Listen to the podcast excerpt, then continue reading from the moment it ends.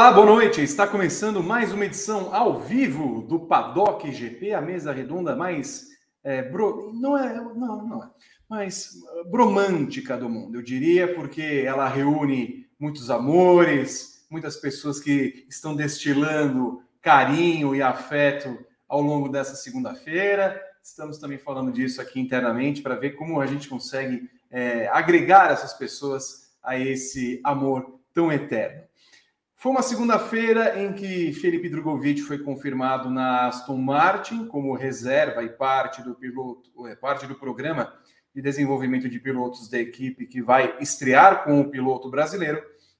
E também uma segunda-feira de discussão né, sobre o que aconteceu no GP da Itália, sobre aquele fim é, que ainda ecoa em nossas cabeças, até a própria Red Bull falando que precisaria ter é, corrida com uma bandeira vermelha para que não terminasse atrás do safety car e a bandeira amarela. Mais uma vitória de Max Verstappen. Foi vaiado Max Verstappen? As vaias foram para o final da corrida? Vamos falar disso e outros assuntos aqui no Paddock GP. Eu sou Vitor Martins, estão comigo Evelyn Guimarães, Gabriel Carvalho, Gabriel Curti e Rodrigo Berton para análise desse day after do GP da Itália e de Drogovic, confirmado como piloto de Fórmula 1 na função de reserva. O que, que ele vai fazer? As opiniões dos nossos comentaristas. E aqui eu começo com a Guima, que está no frio de Curitiba, para trazer as suas impressões iniciais nesse programa. Escolha um tópico e discorra em um minuto, Evelyn. Boa noite. Boa noite, Vitor Martins, Gabriel Carvalho, Gabriel Curti, Rodrigo Berton, aos nossos amigos paddockers. É, além do frio, tá chovendo muito aqui em Curitiba. Até tô meio com medo de cair a energia, ah, coisas nesse sentido. Porque pode acontecer, já estou avisando, aí não é golpe uhum. nem nada, que tá uhum. chovendo muito mesmo aqui em Você Curitiba. Você tem algum compromisso hoje? É, não, não. Segunda-feira, o meu único compromisso é aqui, o Paddock GP. Então, uhum, sei, bem. compreendo, sei. Eu vi, eu vi, bem semanas atrás o golpe que você deu do balé. Não, eu não dei golpe nenhum. Foi muito bem acertado, foi por uma causa nobre. Mas o meu tópico, eu vou deixar o, o Felipe Drogovic para os meninos e vou falar da FIA, porque foi também o tema do editorial do Grande Prêmio hoje é, de manhã, e porque assim, como você mesmo falou, tá, ainda está ecoando, né? Tá todo mundo falando sobre essa, sobre as decisões que a FIA tomou, né? E no fim das contas, essa decisão de terminar é, a corrida com o safety car foi o menor dos problemas do fim de semana, né? Porque a FIA, nesse final de semana, ela não estava boa, sabe? E, e, não era um bom sentido do negócio, ela não estava nada boa, né? Porque é, aquela questão da formação do grid é uma aberração. É, o que ela fez na Fórmula 2 depois, no domingo, foi inacreditável, né? E depois foi pedir desculpas, que é isso, né? E aí a gente tem a, a a, a, o que aconteceu no final da corrida. Então, assim, é, aconteceu o que aconteceu em Abu Dhabi, né? Eles admitiram erro, mandaram o, Mike, o Michael Mas embora, aquele todo aquele show e, e, coisa e tal, e as coisas continuam iguais, né? A bagunça está instaurada do mesmo jeito, não existe nenhum critério, não existe nenhuma linha de, né, de atuação, nenhum padrão não existe nada. E, e agora está ainda pior, né? Então, assim, ela, tá, ela tem uma cicatriz gigante por causa do que aconteceu em Abu Dhabi, não aprendeu nada do que aconteceu ali e continua batendo cabeça. Né? E continua batendo cabeça e coisas ainda é, que essa temporada assim é, tá realmente especial. Assim, a gente pode até falar que o Michael Mas errou e ele errou feio, né, na, na decisão do campeonato, mas assim, o que a, a FIA fez esse ano a coisa das joias, é, punições tardias, aquela coisa do, do, das, do, do, do, de exceder os limites da pista, enfim, é, assim, eu não sei se a FIA vai parar. E hoje teve a reunião né, do, do, do, presidente da FIA com o pessoal da Fórmula 1. Então, assim, a gente ainda não teve nenhum grande, nenhuma grande informação sobre isso, Mas eu fiquei muito curiosa para saber o que as equipes falaram para a FIA, porque certamente são muito, muito satisfeitas e tenho certeza que as vaias foram para a FIA, né, para esse final ridículo de corrida ontem. Gabriel Curti, boa noite, seja bem-vindo. Escolha o seu tema e, e discorra. Boa noite, Vitor Martins, Evelyn Guimarães, Gabriel Carvalho, todos e todas da nação Paddocker espalhados pelo Brasil e pelo mundo. É, vou deixar o Drugo para o Gabo, então, é, e falar um pouco rapidamente também de que o GP da Itália me decepcionou um pouco. É, não acho que tenha sido uma corrida tenebrosa, acho até que foi uma corrida ok, mas para os padrões que a gente vem tendo em 2022, é uma corrida que confirma um pouco como essa temporada é modorrenta, né? como essa temporada é, não engrena. Né? Então, essa corrida, se fosse numa pista mais chatinha, se fosse na Espanha, beleza. Eu acho que a gente tra trataria aqui como uma, uma edição especial. Mas sendo em Monza, eu acho que ela fica muito abaixo do que vem acontecendo, inclusive em Monza. A gente lembra no passado da vitória do Daniel Ricardo, com Verstappen e Hamilton subindo um em cima do outro é, na, na Brita. A gente lembra em 2020 com a vitória de Pierre Gasly, uma corrida tumultuada, a gente lembra de outros anos com acidentes, com reviravoltas, é, e ontem não aconteceu nada disso. Então, a temporada vai caminhando para um final modorrento, não só no, nos campeonatos que já estão decididos em favor de Red Bull e Max Verstappen, mas também nas corridas em si. Olá, Gabriel Carvalho, seja bem-vindo ao seu comentário inicial. Olá, boa noite ao campeão e fazendeiro Vitor Martins, ao libertador Gabriel Curti e à bailarina Evelyn Guimarães. É, bom, não vou falar do Drogovic, não, vou dar um destaque aí. É, primeiro, é, ao Will Power, né, o novo campeão, novo campeão da Indy, depois aí, de oito anos de espera, finalmente levantando o seu segundo título, né, na, na grande final de verdade que a gente teve do automobilismo em 2022, então eu já vou deixar esse destaque aí porque a gente não deve mais tocar nesse assunto hoje, então queria registrar aí o título de, de Willpower. É, queria falar também que eu estou achando muito interessante como o Michael Masi virou o Paulo Maluf da Fórmula 1, né, que ele é o rouba mais faz, né, então eu estou achando muito curioso essa, essa transformação que ele, que ele tem ganhado no, nas últimas semanas. Muito bem, já começamos bem o Paddock GP, vou ter que daqui a pouco pedir para que Gabriel Carvalho repita esta maravilhosa entrada é, nesse programa, se referindo ao doutor Paulo. E vocês que são doutores, que não são, que não são doutores, não é a doutora Deolane, por exemplo, não é o doutor Dalton Kellett, você que está na sua casa, no meio de transporte, no trabalho, mande sua mensagem e comentário através das redes sociais, youtube.com/barra Grande Prêmio TV, se inscreva no canal e ative as notificações, clique no sininho pedir, pediria essa gentileza para os senhores. twitch.tv barra, é, comer.tv barra grande prêmio, em inglês. Você também segue a gente no canal da Rede Roxa e nas demais redes sociais, arroba grande prêmio. Muito bem, eu trago o Rodrigo Berton também, o nosso analista e doutor, para trazer os comentários bacharel. iniciais. Bacharel. Boa noite, Boa noite Vitor. É... Que altarel, entendeu? 10, 10. Boa noite. Depois de ontem do, dos trocadilhos com Rita Hora, esse foi perfeito. Boa noite, Vitor, Evelyn, Gá, Gabo, toda a nação Padocker. Vou aqui já deixar. O que foi, Vitor? Não, estou só pensando em Rita Hora. Escuta, eu, na verdade, depois da iguaria que eu fiz, eu dei uma acordada. Realmente foi meia hora depois do show? A transmissão? Foi. foi. Da, da, da, das duas lipas, ah, das duas tulipas. Foi. Então é isso, ó. Vou reiterar o convite do Vitor. Você vai se inscrever nos canais do Grande Prêmio, YouTube e lá na roxinha. Vai deixar o like, se inscrever no canal, ativar as notificações. Na roxinha, você vai escorregar seu Prime. No YouTube, você vai ser membro. Clique em Seja Membro aqui embaixo. Planos a partir de R$ 4,99. Os planos Hat Trick e Grand Chelem te dão direito a participar do nosso grupo do WhatsApp e da Basófia, Vitor Martins.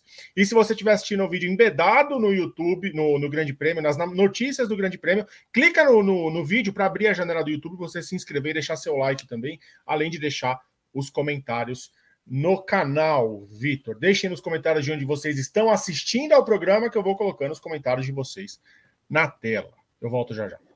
Muito obrigado, Berton. Vou ao meu roteiro feito por, Gabriel Carvalho, o Perigoso.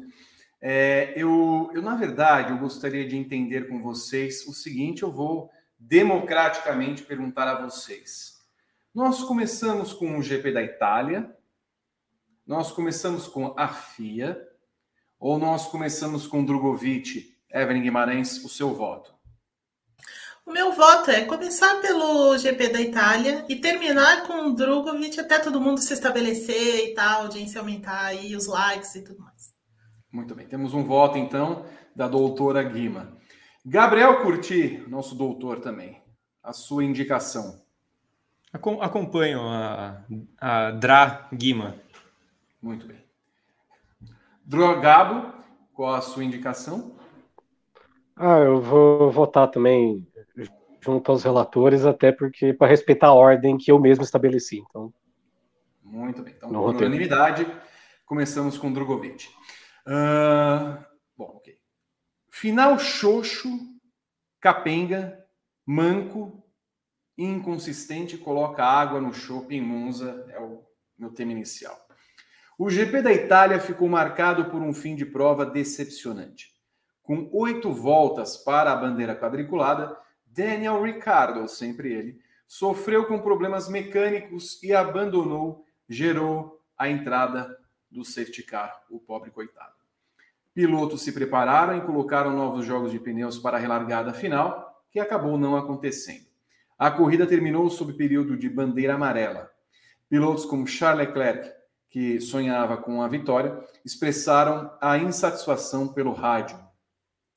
É, como eu ouvi Eve Guima ontem, vou começar com os meus amigos que vão dizer o seguinte: é, a direção de prova acertou, era a única coisa a se fazer no momento. A bandeira vermelha não é uma indicação natural para corridas como aquela? É, eu acho que assim, é, a situação aparente né, de um carro parado ali na beira da pista, sem prejuízo a ao muro, a qualquer coisa do tipo, não era uma situação de bandeira vermelha aparente, tá? É, esse é o, é o primeiro ponto. Era uma situação de safety car imediato. O que não aconteceu. Prim, o primeiro erro da FIA vem aí. O safety car não entrou de imediato. Né? Ele, inclusive, espera o Verstappen e o Leclerc passarem pelos boxes e só aí ele é acionado. O que já gerou uma perda gigantesca de tempo. Né? Porque até o pessoal ficou: onde será que está o safety car? Não entrou o safety car. Na verdade, o safety car entrou tomando dois minutos do Leclerc e do Verstappen. Então, até eles chegarem de volta no safety car, gerou essa confusão toda. Isso aí foi o primeiro erro. Agora, é, a explicação da FIA sobre o motivo do safety car ter durado tanto é o motivo para que, sim, você tinha de ter acionado a bandeira vermelha. Quando a FIA assume que ela chega no carro do Ricardo e os fiscais não conseguem tirar o carro do neutro, Ora, gente, vai, o carro vai sair como de lá? Vai ter um, uma nave alienígena que vai sugar esse carro e vai tirar ele dali? Não, né? Alguma, alguma manobra vai ter, que ser, vai ter que ser feita, algum aparato vai ter que entrar na pista. Né? Então, como, essa. Como entrou, exatamente. Teve um trator para tirar o, o carro do Ricardo lá. Com isso tudo, me desculpa, mas quando os fiscais descobriram na hora que eles não podiam tirar o carro do Ricardo em vias naturais em uma, duas voltas, eles tinham que ter acionado a bandeira vermelha. Isso aí me parece evidente. É, e com todo respeito à, à FIA, quem sou eu para falar isso? Mas é, a FIA não quis que tivesse mais corrida, pelos motivos dela, mas ela atrapalhou o final da corrida. E olha, não sou só eu que estou falando, antes que, antes que o pessoal. Porque toda vez que uma, uma besteira dessas acontece, tem um lado beneficiado e o outro prejudicado. Ontem, é, Hamilton e Verstappen acabaram admitindo que eles foram beneficiados pela, pela, pelo encerramento da corrida. Hamilton e Verstappen, viu? Gente, antes que vocês me agridam aqui.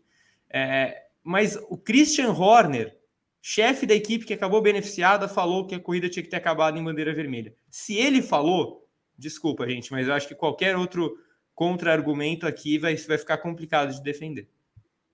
Não creio que seja, Gabriel Carvalho, uma questão de regras são regras, como todo mundo tem batendo na, é, nos últimos tempos, sobretudo na questão Colton Herta e superlicença, porque regras, ok, são regras, Mas digamos que ao longo do final de semana a FIA tenha deixado de lado essas regras. E tem um outro ponto. A bandeira vermelha é uma regra.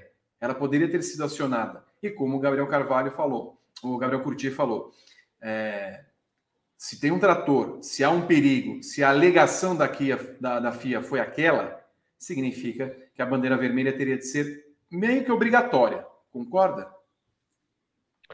Assim, toda a questão da bandeira vermelha é meio complicada, né? Porque assim, ela virou um recurso muito utilizado né, na gestão Michael Masi, né? Então acho que desde a introdução, desde a primeira bandeira vermelha da história da Fórmula 1 no, no GP do Canadá de 1971, acho que ela nunca foi tão utilizada quanto é, ultimamente. Né? Eu até fiz uma pesquisa é, é, agora, antes do programa começar, é, de 2010 a 2018, que foi o período, o último período aí que o, o Charlie White esteve como chefe, como o diretor de provas da Fórmula 1, foram 11 corridas interrompidas por bandeira vermelha. É, de 2019 até hoje, também foram 11 corridas interrompidas por bandeira vermelha, porque virou um recurso que claramente está sendo utilizado para, é, claro, é, acho que a boa parte desses acidentes, dos, dos acidentes que ocorreram, é, mereciam né, a bandeira vermelha, mas, por exemplo, de todas as bandeiras vermelhas da história da Fórmula 1, nunca houve, talvez, uma por causa de um abandono mecânico. Então, na verdade, o que me irrita mais a respeito disso é a incompetência é, dos fiscais é, em, em, remover o carro daquela posição. E acho que, assim, se tivesse essa, toda essa dificuldade para remover o carro, até porque a gente está falando de Monza, Monza é uma pista que é, ela tem um, um, entorno, assim, ela tem algumas áreas de escape grande, porém outras áreas de escape são é, menores, né? O, o, Ricardo justamente colocou o, o, carro numa área de escape menor. Então, é, se os caras estavam é, tendo tanta dificuldade assim para tirar o carro da posição, né, e exigiria a entrada de um trator e tudo mais, é, eu acho que precisaria ter. Eu não sou 100% a favor, não seria acho que a decisão que mais me agradaria, mas eu entenderia se colocassem. Eu entendo também a frustração das pessoas a respeito disso. Né? Mas a questão, mas o que mais me irrita é um, a primeira coisa, a primeira questão do Ricardo, né? Dele não ter é, não ter abandonado direito, né? Tipo assim, é, gente, eu lembro que quando o Barrichello uma vez ele bateu no GP de Mônaco e todo mundo sabe também que quando você abandona você é obrigado a sair do carro, você tem que pôr o volante de volta. O Barrichello ele joga o volante na pista e o Karun Shandok passa por cima. Se eu não me engano, o Barrichello foi montado por isso. Então, sinceramente, se o Ricardo abandonou e não colocando o carro no neutro e etc., ele tem que tomar, ele tem que ser punido pelo menos com uma multa. Não, não acho que tem que perder a posição no grid, mas acho que ele tem que tomar uma multa por causa disso. E segundo, que, cara, se vocês não conseguem retirar o carro dali, pelo amor de Deus, né? Pô, foram oito voltas. Tipo, na Indy não demora tudo isso. A Indy que tem uma galera assim, ó, a equipe médica, da a equipe de resgate da Indy é bem menos eficiente que a da Fórmula 1, né? Na Fórmula 1 tem mais é, fiscal para lá e para cá, e essa incompetência em si é, me irritou bastante. E tem também a questão do, do safety car, né? Porque perdeu-se muito tempo com a questão do safety car, porque, pô, cadê o safety car? Porque como é que a direção. Primeiro, assim, a questão da introdução do safety car é algo que tem irritado desde a Holanda, por causa do abandono do Bottas, que é, quase rola uma tragédia na primeira curva ali com o Sainz, o Ocon, e para direção de prova tá tranquilo, não, espera uma volta para dar o, o safety car. E assim, como é que os caras introduzem o safety car, tipo, sem saber onde o líder tá e sem ao menos dar uma instrução, dar uma instrução, né? Tipo, pô, é, ah, tipo, o safety car ele vai estacionar ali no fim da reta, a hora que o líder estiver chegando, ele vai começar a andar. Ou então, o safety car ele vai parar, o primeiro retardatário pega, vira o período safety car e reorganiza todos os carros. É, é, são essas outras pequenas coisas que me irritam. Porque que, pô, tem, tem toda a questão, né, que até chamou a atenção, claro, de Abu Dhabi, né, do, do, é, dos carros, né, do, dos retardatários ter que descontar a volta. Eles não podem descontar a volta ficando para trás, formando uma nova fila, precisa perder todo esse tempo.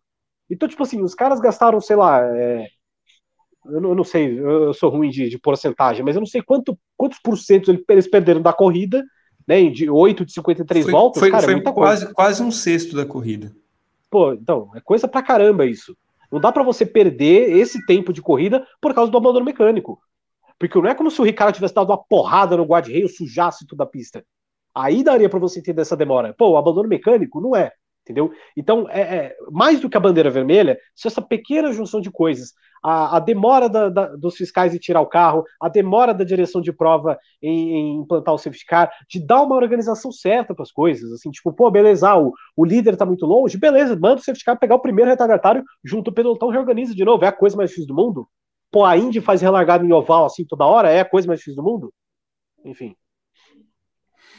Tem um ponto, né, que é bom resgatar, Evelyn Guimarães. Eles demoraram duas voltas para dar o safety car, para anunciar, para dar o safety car, para anunciar a entrada do safety car, e foram mais três voltas até que o safety car entrasse na pista, errado, porque ele não entrou na frente do, do Verstappen. Aí todo mundo teve que passar, aí veio o Verstappen, retardatários, papapá, papapá, e aí acabou a corrida. Não tinha mais como, como relargar. É, e também tem um outro ponto em cima do que o Gabo falou. É que todo mundo foi para os boxes. E se algum, por exemplo, piloto arrisca, assim, eu não vou parar nos boxes, ele teria sido beneficiado com três ou quatro posições, pelo menos. Porque aí tem, claro, a diferença do momento que você parou, todo mundo entra naquele delta de velocidade. Então, mas digamos assim, aquele trenzinho que vinha acompanhando. É, Gasly, De Vries, Joe. Se o Gasly, se o, se o Joe resolve não parar, ele ganha duas posições na maciota. Porque ele simplesmente não resolveu parar. Porque ele estava vindo atrás, os dois parariam na frente, e aí foi pura sorte. Só que a gente olha para o final de semana como um todo, como você falou. Você teve a Fórmula 1 que não acionou a bandeira vermelha e não sabia o procedimento de como colocar um safety car e de quando é, anunciá-lo ao público. Você teve na Fórmula 2 Yuri Vips, que tomou simplesmente um stop and go de 10 segundos e depois a FIA, putz, erramos, foi mal aí. E na Fórmula 3, o Vitor Martins foi campeão porque é, reverteram uma punição, porque a corrida acabou em bandeira vermelha, e aí olharam e falaram, não, mas em bandeira verde não era para ter punição e não sei o que. Foi tão confuso, tão confuso, que no final das contas eles acabaram definindo quem era o campeão da temporada nessa punição, não punição. Então, me discorra sobre a FIA, já que você também escreveu o editorial de hoje lá no Grande Prêmio, mas me parece claro que se bradavam sobre credibilidade da FIA, eu realmente eu insisto, é o caso Herta, e isso me incomoda um tanto quanto. Ah, não devemos dar a superlicença porque afeta a credibilidade. Qual credibilidade? Eu não entendi muito bem. É, é isso. Qual credibilidade, né?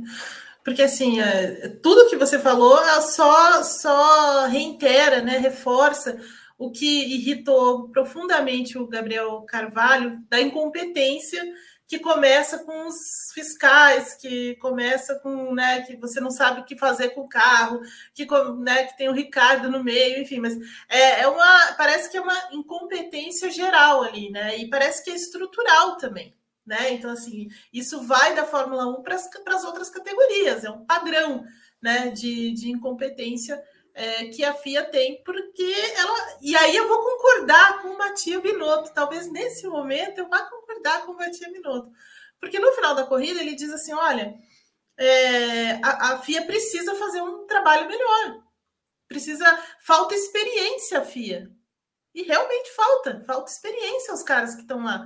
Falta, é, sabe, porque a Fórmula 1 se acostumou durante muito tempo com a segurança e com, as, com, a, com a liderança do, do Charlie White, né? Então a gente criticava algumas, algumas coisas mais pelo conservadorismo das coisas do que por, pelas ousadias e tudo mais, né? Pela rigidez com que eles levavam a, aquelas coisas assim, algumas alguns é, algumas situações, né? É, aí entra o Michael Masi com uma visão completamente diferente do negócio, muito dessa coisa da, da né, é, do entretenimento, mas muito do, do, do, automobilismo australiano também, porque eu não sei se alguém já viu corridas do, da V8 Supercars e tipo, não tem regra, né? Então, assim, ela, as pessoas fazem o que querem né, naquele, naquele negócio. Então, assim, é, então um pouco dessa experiência que ele trouxe, aí, como o Gabo bem citou ali, todas as, as, todas as intervenções para bandeira vermelha que ele fez, e aquela coisa dele é, estabelecer isso, e ele estabeleceu isso para as equipes, que era uma, uma vontade dele evitar qualquer custo que, a, que, a, que uma corrida terminasse com bandeira amarela, com safety car ou qualquer coisa assim. Ele sempre ia ter um esforço para terminar a corrida sob bandeira, vermelha, é, sobre bandeira verde, né? Então, assim, foi isso que impulsionou em partes também o que aconteceu é, em Abu Dhabi. É, só que assim também, é, uma coisa que eu acho que também falta na, na FIA, além de né, de escolher melhor os caras que estão ali, é dar respaldo para esses caras. Né? Então, assim, esses caras estão sozinhos lá. O, o Masi ficou sozinho na, na questão, em toda a temporada no passado, não teve nenhum respaldo, nenhum apoio, e esse ano está acontecendo a mesma coisa. Os caras estão fazendo, os caras estão fazendo o que eles querem, tomando decisões aleatórias, né, arbitrárias muitas vezes, é, e ninguém está cobrando, ninguém está ali, sabe, cobrando essas coisas e, e, a coisa só aumenta, né? Então, assim, esse final de semana foi o pico de todas as coisas erradas e todas as coisas malucas e confusas é, que tiram, né, que jogam a credibilidade que a FIA tanto preza no lixo. Não tem como você acreditar na FIA. Quando uma equipe de Fórmula 1, quando o, o campeão do mundo termina a, a, uma classificação e não sabe aonde ele vai largar, porque não existe um padrão, não existe uma linha de, de raciocínio para formar um grid, sabe? Tem alguma coisa muito errada. Quando os caras pedem desculpas, quando os caras se, se ligam que, não, peraí, não era essa a punição, tem uma coisa muito errada ali dentro. Então, assim, é, falta experiência, falta você cobrar também de maneira correta as coisas que estão fazendo, falta uma pressão ali também de quem está tá sendo né, é, observando e, e, e, sendo punido e coisas nesse sentido também.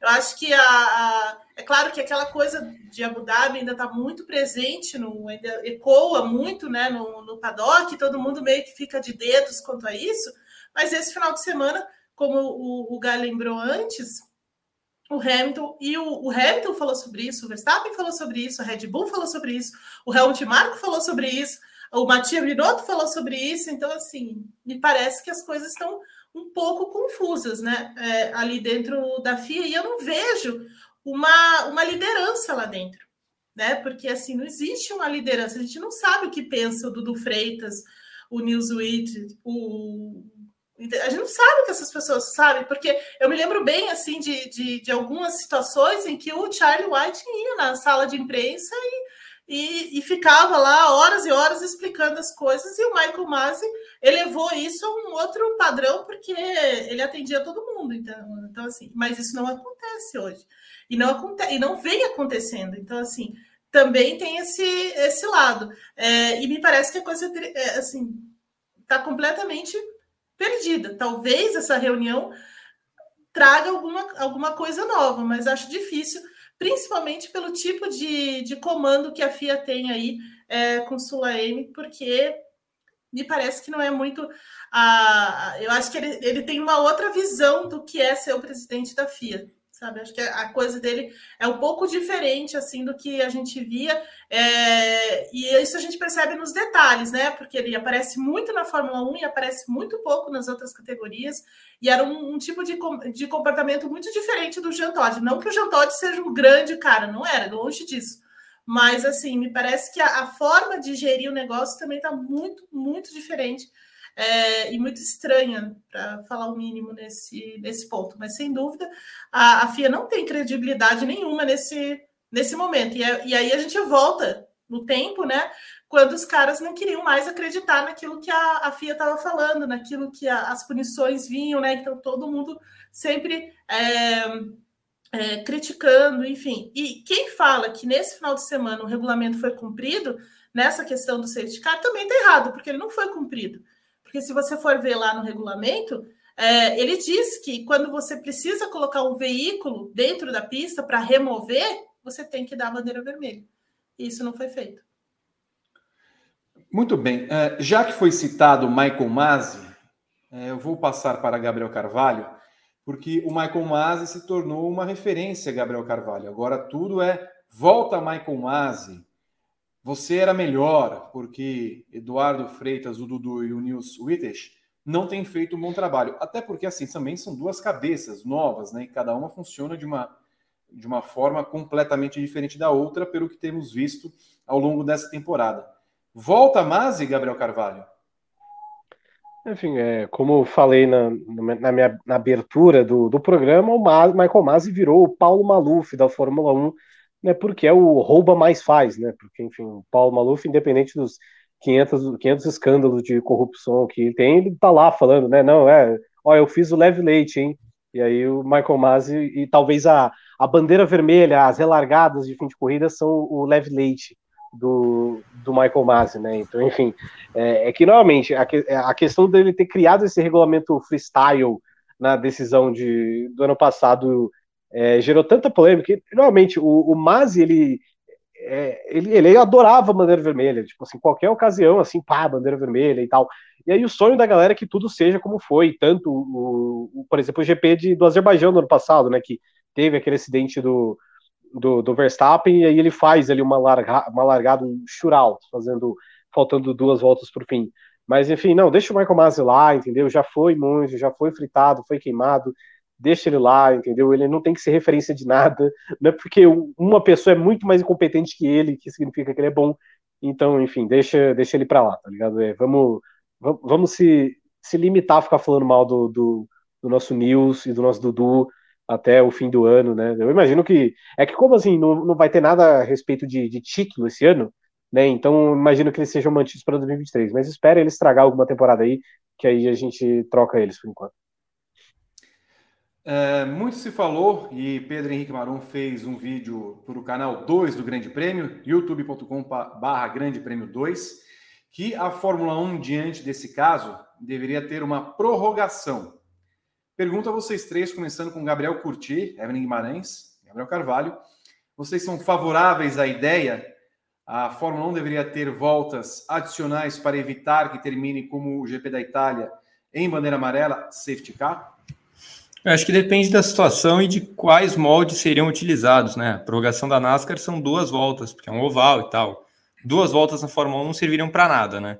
Então, no caso de ontem, acho que eles teriam de repor, sei lá, é, inventar 50% do tempo perdido. É que o cenário ideal é você não ter tanto tempo em safety car, né? Acho que oito voltas em safety car é, é inaceitável em qualquer tipo de, de circunstância. Então, é, eu, acho, eu acho de verdade que seria mais fácil dar uma bandeira vermelha do que ter uma prorrogação. Até porque a gente sabe como a Fórmula 1 é chata com horários e, e com quilometragens e coisas do tipo. Porque a prorrogação é, ela implicaria numa mudança com combustível, né? Os pilotos estão lá fazendo gerenciamento a corrida inteira. Se do nada você descobre que vão ter voltas a mais, por mais que você não esteja em velocidade normal, você está fazendo a quilometragem extra, né? Então, eu, não sou a favor da prorrogação na Fórmula 1, eu sou a favor de, nesses casos, bandeira vermelha e nunca terminar uma corrida em bandeira amarela ou atrás do safety car. Evelyn Guimarães. É, também, eu, eu não sou muito, muito fã dessa prorrogação, não. É, acho que também teria que mudar, né, no caso de, de, de assumir uma, um, um protocolo desse uma, uma certa. ia ter que se mudar tecnicamente, né? A questão do combustível e tudo mais. Então a, NASCAR faz isso porque ela reabastece, enfim. Né, outra, outra questão. Então, assim, acho que não, não daria certo na, na Fórmula 1, mas é, eu, eu, também contra terminar em safety car e, e coisas assim. E, e, realmente um protocolo de bandeira amarela seria de bandeira vermelha seria interessante. Cinco voltas, dez voltas, alguma coisa nesse sentido, ó, para, vai lá, né, é, e, e, recomeça com largada parada e tal, e aí faz todo, todo o procedimento. Acho que, que é o melhor. E tem também, eu vi algumas pessoas falando, mas eu não, eu não lembro é, direito, mas existe na Fórmula E um, um protocolo desses, né? Que é, eles descontam o tempo que ficou lá e, e coisa e tal.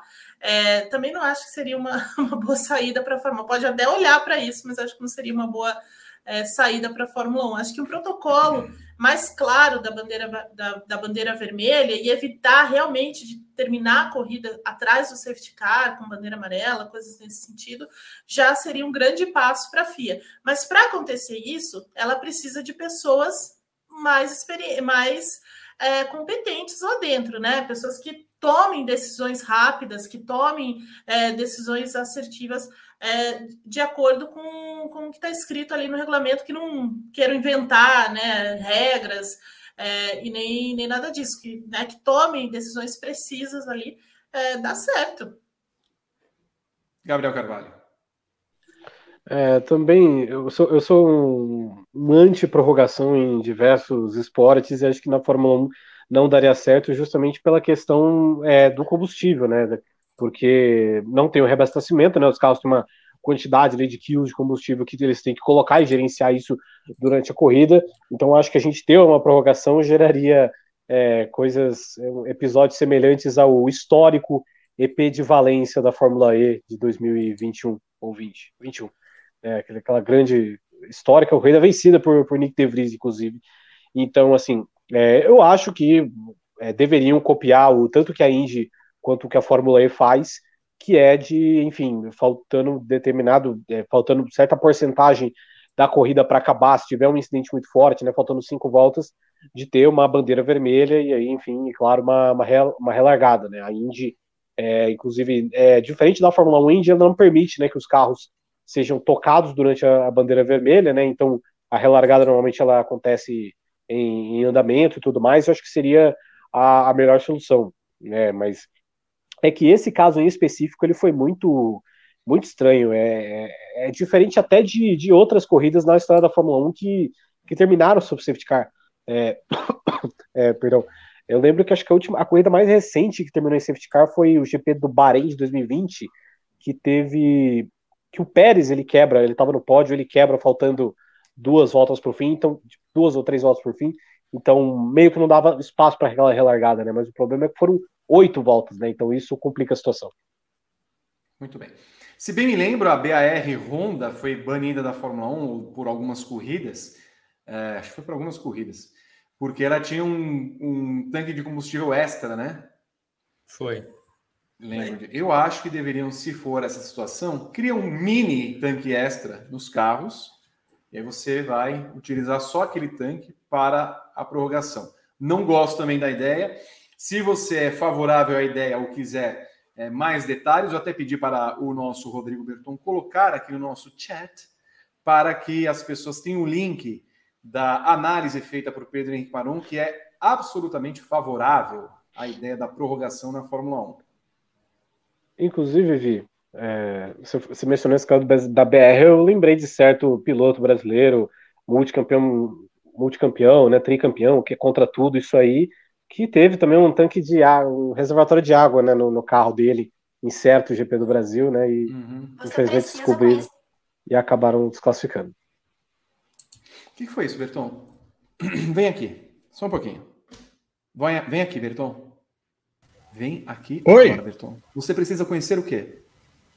O que, que você precisa conhecer? Não fui eu, não. Foi sim. Não foi, não tô nem no ar, Vitor. Como é que fui ah, eu?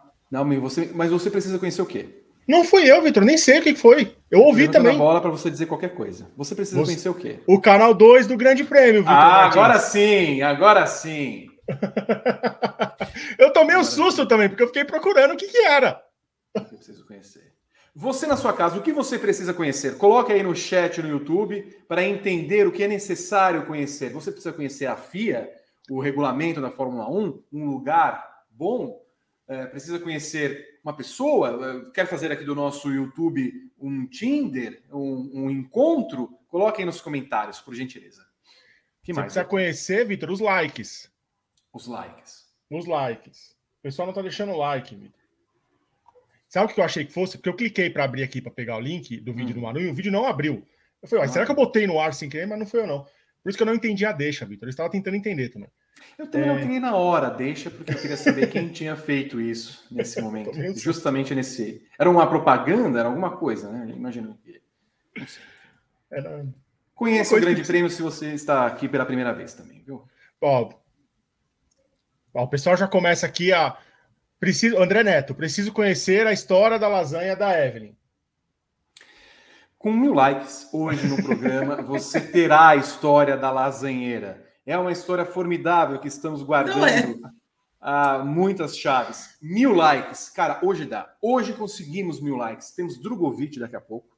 Nós temos é, a história do GP da Itália, aquela que ocorreu fora do período do safety car. Temos muita coisa a tratar, não temos, Berton? Temos muita coisa para tratar ainda. E não saímos nem do primeiro bloco ainda. Tem trapalhadas da, da FIA, tem Ferrari, Mercedes, tem Drogovic, tem atrapalhada da FIA na Fórmula 2. Ó, Charles Câmara falando que precisa conhecer uma caneta de quatro cores. Aqui, ó, prazer. Uhum. Renato disse que eu não sei entender uma deixa. O que é uma peita? Uma peita. É uma, um suborno. O, o Luan disse que é a Maldivas e Fernando de Noronha. O Abner falou que precisa conhecer um trabalho. Da Lag quer conhecer Mônaco. A Eloiane quer conhecer F1 TV. Recomendamos. E o Itapê, o Itapê Master Plays, Vitor, utilidade pública. Preciso conhecer a amiga do meu primo que eu estava afim na festa dele ontem. Onde é que é a festa? Ah, que estava na festa dele ontem. Ele tá afim da menina. Manda pra, que a gente vai mandar. Exato. E manda, manda o, a amiga do seu primo. Eu, a gente manda o telefone do seu primo, nós vamos ligar, para ele. ele. Exato, perguntar o nome dela e aí ao vivo nós vamos transmitir isso. Ô, é Itapê Master, por que, que você não pergunta para o seu primo quem é amiga dele? Com todo respeito, mas tá meio lento isso daí, cara. Porque aqui, aqui, estamos aqui no nosso programa em nome do amor, gato. Não sei se você Tudo é percebeu. É lindo em nome do amor. do amor. Muito bem. Obrigado, viu, Berton? Volte daqui a pouco. Temos muito mais coisas a tratar nesse programa e eu espero que você também conheça muitas coisas. Uh, também temos a questão, uh, Gabriel Curti, sobre as vaias que se surgiram ao final do GP da Itália Muita gente atribuindo a torcida italiana para Verstappen, muita gente atribuindo ao fato de que a corrida não terminou é, num final minimamente agradável para todos, até porque imagina a torcida se foi para a corrida em si, é, havia uma chance de Leclerc tentar ultrapassar Verstappen nas prováveis voltas finais. As vaias, o Verstappen foi vaiado, Gabriel Curti? Não foi vaiado, não foi vaiado. Até estava falando disso com Evelyn Guimarães ontem, enquanto ela, ela preparava o editorial de hoje. Inclusive, recomendo Opinião GP. Sempre a primeira nota que a gente publica nas segundas-feiras pós é, corridas de Fórmula 1. É, mas claramente as vaias não foram para o Verstappen. Teriam sido iguais se tivessem sido o Hamilton a vencer, o George Russell, o Lando Norris, o Pierre Gasly, o Nicolas Latifi. Talvez o Latifi não, talvez o Latifi não fosse vaiado.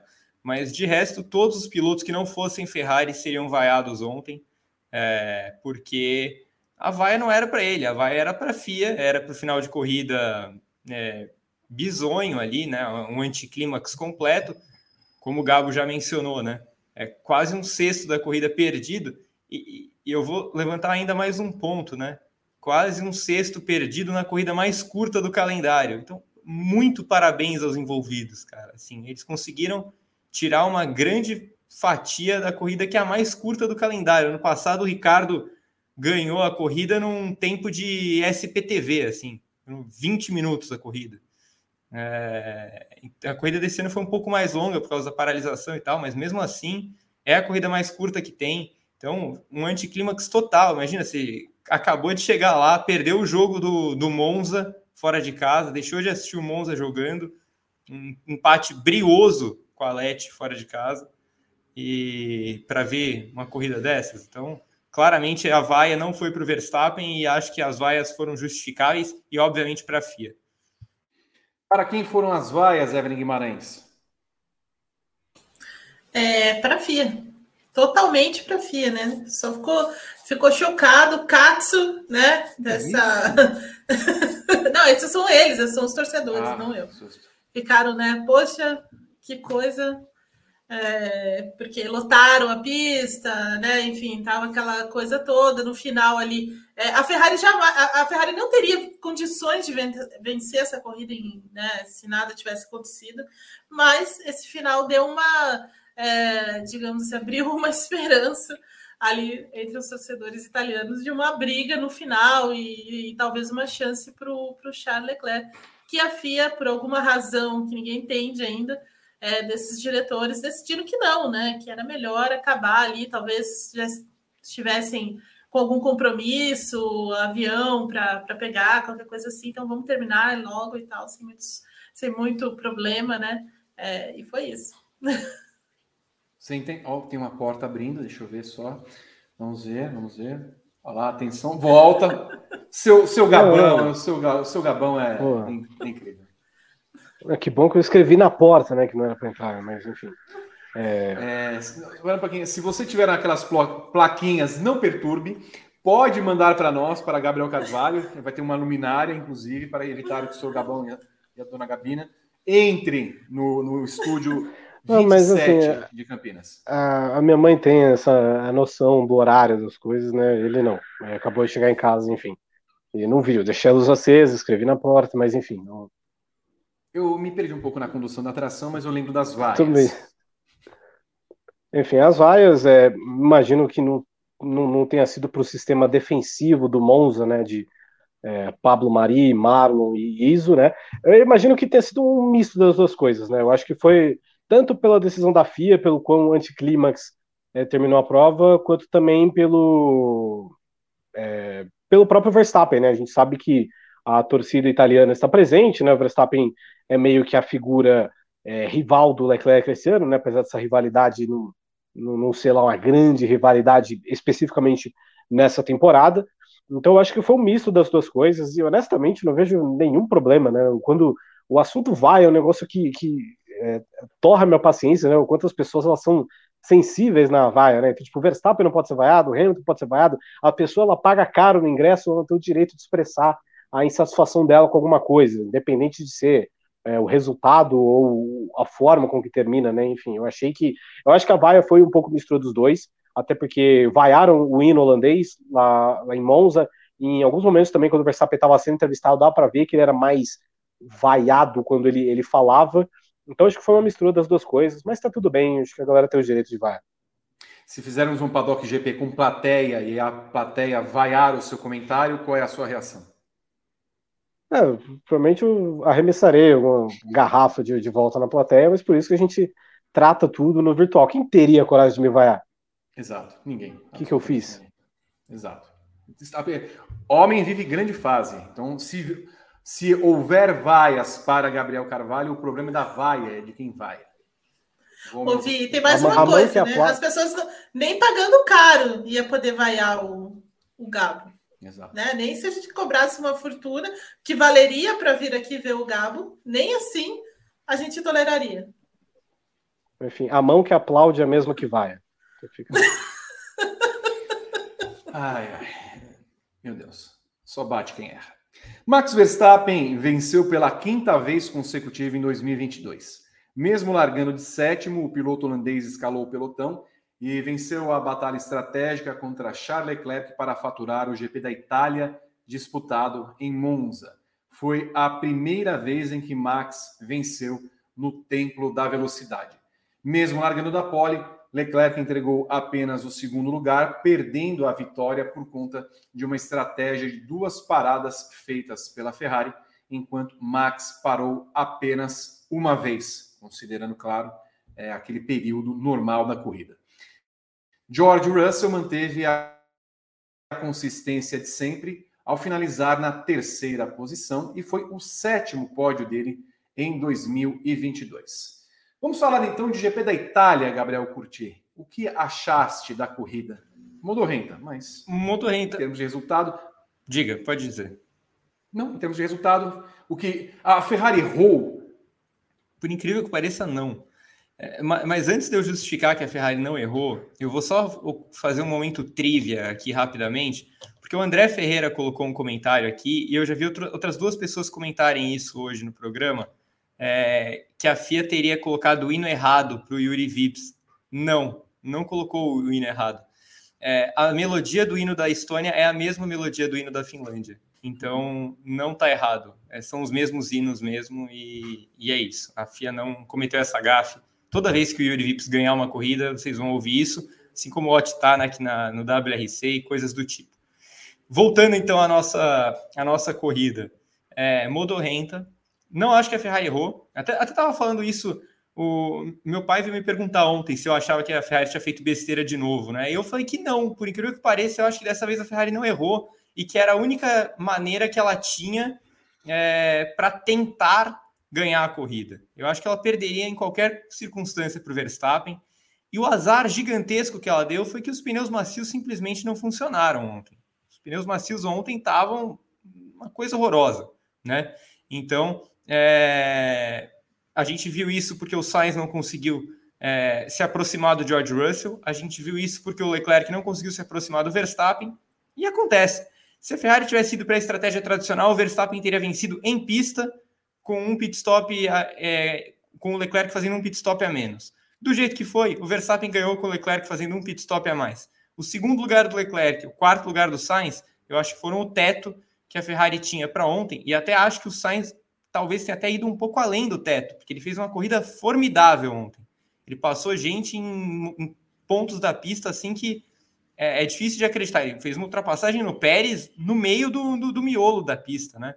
Então, é, eu acho que a Ferrari fez teve um bom GP da Itália, por incrível que pareça. O problema, de novo, foi a performance em corrida. Né? Eu acho que foi um carro muito bom no sábado e um carro nem tão bom assim no domingo. De novo, a Red Bull acabou sendo melhor é, em ritmo de corrida, mas eu não acho que a Ferrari tenha errado a estratégia, não. Ela tentou o que podia tentar e se os macios funcionassem, ela seria genial hoje. Acabou não dando certo. Gabriel Carvalho, a Ferrari, que por muito tempo pareceu ter o melhor carro da Fórmula 1, a gente fez em alguns paddock GP atrás um cálculo, pelo menos na primeira parte da temporada, que apenas em três provas nos pareceu que a Ferrari estava atrás é, da Red Bull. Você considera que a Ferrari é no máximo um carro mais rápido e olhe lá em classificação e em corrida já deve bastante para a da Red Bull? Ah, eu acho que em termos de, de corrida tem devido a um tempo já, né? Pela, pela forma é, fácil, né, que o Verstappen, é, até, né, tipo, de quatro vitórias recentes do Verstappen, três foram é, escalando o pelotão e ele teve uma facilidade enorme com isso. Então, eu sinto mesmo que a Ferrari ela vai conseguir tirar as coisas é, em uma volta e olhe lá também. Eu acho que, sei lá, o Verstappen não, não tem a impressão que ele quis dar o máximo do potencial dele no sábado e teve também o. Ele, ele disse né, que ele foi atrapalhado por um, um sinalizador, que ele achou que era uma bandeira vermelha e tal, enfim. É, mas de qualquer forma, a Ferrari já há um tempo está muito, é, muito mais claro que é um, é um, carro muito mais de sábado do que de, de domingo. E a Red Bull ela tem né, já um ritmo de corrida muito forte há um tempo. E quando junta isso com o Verstappen, que é um piloto também tem um ritmo de corrida absurdo, é algo que fica difícil de parar, né? A Ferrari não está conseguindo igualar a Red Bull nesse, nesse aspecto. E por isso que eu também eu não acho que foi necessariamente um erro, né? Eu acho que foi uma estratégia. É, perdão, é uma estratégia errada, não foi estratégia burra, né? O que eles estavam fazendo nas outras coisas é burrice. É, agora eles arriscaram e arriscaram bem, né? Tipo, é, houve a, a, chance ali do safety car virtual, conseguiram uma parada onde eles perderam em tese menos segundos, né? Uma estratégia de duas paradas, queriam tentar caçar o, o, o, Verstappen na reta final, mas o ritmo não era o mesmo, né? O, é um carro também que consome muito mais pneu, estava consumindo mais, muito mais pneu no fim de semana. Então, assim, é, é uma estratégia que ela é errada porque a Ferrari perdeu. Né? Então isso é completamente objetivo. Mas a escolha eu não achei uma escolha burra, que era o que eles estavam fazendo antes. Evan, Evan Guima, quero lembrar uma declaração do Christian Horner hoje, dizendo sobre a estratégia da Ferrari. Ele fala assim: é, a gente ia parar o Verstappen naquele safety car virtual cancro mole. Íamos parar, mas quando vimos que a, a Ferrari parou, decidimos ir por uma outra estratégia, então não vejo que estavam errados. Mas me pareceu também a, a fala dele, Evelyn, meio que uma, uma, não diria uma crítica, mas uma, uma constatação do que nós temos observado da Ferrari. Quando ele fala isso, é meio que um. Olha, dessa vez eles não estavam errados, viu, galera? É, e inclusive a, o próprio Matia Binotto falou isso também porque eles chamaram também, porque a, a Ferrari, a, a, Red Bull se ajeitou ali para parar, né? Então, assim, eles também estavam prontos. E aí o Matia Binotto quis dar, aquela, eles quiseram dar aquele, aquele pulo. E aí o Matia Binotto fala isso depois, dizendo assim: olha, é, se eles parassem o, o Verstappen, a gente não pararia o Leclerc. Então, assim, essa era a ideia da, da Ferrari também. E ele sabia que se eles não tivessem feito, a, a Red Bull faria. Então, assim, era uma coisa que mais ou menos é, eles é, tinham entendido naquela, naquele momento. Mas é isso, assim, a Ferrari tentou fazer o que dava, né, com, com o que ela teve. A, o Leclerc ainda deu um, uma falta de sorte danada, né, porque não foi o, a, hora que ele estava saindo, o safety car virtual já estava, né, eles já estavam tirando, já estavam é, é, desabilitando e tudo mais. Então, assim, ele ainda ele não, não teve o ganho completo que ele teria se tivesse saído ainda com, com cancro mole na, na, na, corrida, então assim, ainda teve esse, né, não, não conseguiu tirar tudo que dava, mas é isso, assim, a, a Ferrari tinha que jogar com essas coisas, porque é, eles mudaram demais o carro, principalmente nessa virada de, de, de, depois das férias, né? Eles mudaram demais esse carro, é, mais ainda do que já vinha sendo feito desde que, desde que essa diretiva é, foi colocada pela, pela FIA, e ne, nesse momento eles perdem performance de corrida. Né? Então o carro passa a desgastar muito o pneu, eles têm muito problema, eles tiveram problema na, na, na Bélgica, eles tiveram problema na, na, Holanda e tiveram problema de novo hoje, independente da. da é, e assim, independente da temperatura, né? Então, se tem uma temperatura mais, mais baixa na, Holanda, na, na Bélgica, mais alta na Holanda, mais ainda na, na, em Monza, e mesmo assim os problemas estavam lá em diferentes tipos de é, de pneus, porque o carro, o, próprio, a própria configuração do carro demanda uma degradação maior dos pneus, então a Ferrari fica, ficou meio vendida nisso, e eles estão com um carro é, que de fato é melhor em volta única do que, é, do que essa questão de ritmo de corrida, porque ele atinge uma temperatura muito mais rápida, mas ele degrada muito. E, é, e, é, o, e o contrário acontece na, na Red Bull. A Red Bull não tem tanto, ela não é tão eficiente assim em classificação. É claro que o Verstappen faz a diferença, mas não é a força da Red Bull. A força da Red Bull está no, no, ritmo de corrida, então ela consegue melhorar é, esse pela própria configuração do carro mesmo. E nessa corrida a Red Bull foi muito precisa. É, eles tomaram uma decisão muito acertada em, em tirar a asa, é, em, aliás, em colocar mais asa, em dar mais downforce para o carro para ir bem ali na lesma, mascar e tudo mais, para ter essa velocidade, sacrifica o tempo em reta, mas ganha é, nesses setores, e foi assim que eles, que eles venceram a corrida também, além, é claro, da, da performance do, do Verstappen. Então, você soma uma equipe que tem um carro é, que já é melhor, na minha opinião, do que o da Ferrari. O carro da Red Bull é melhor do que o da Ferrari. Talvez ele não seja em uma única volta, como é o carro da Ferrari, mas ele é um carro mais é, em que eles conseguem trabalhar melhor em diferentes configurações, como eles fizeram nesse final de semana, ainda que seja um carro que goste mesmo de velocidade. Então, essa sacada da Red Bull, para mim, foi a mais, o que mais me chamou a atenção no, no final de semana. Daqui a pouco falaremos de Felipe Drogovic na Aston Martin. Não perca informações, análise aqui no Paddock GP do Grande Prêmio.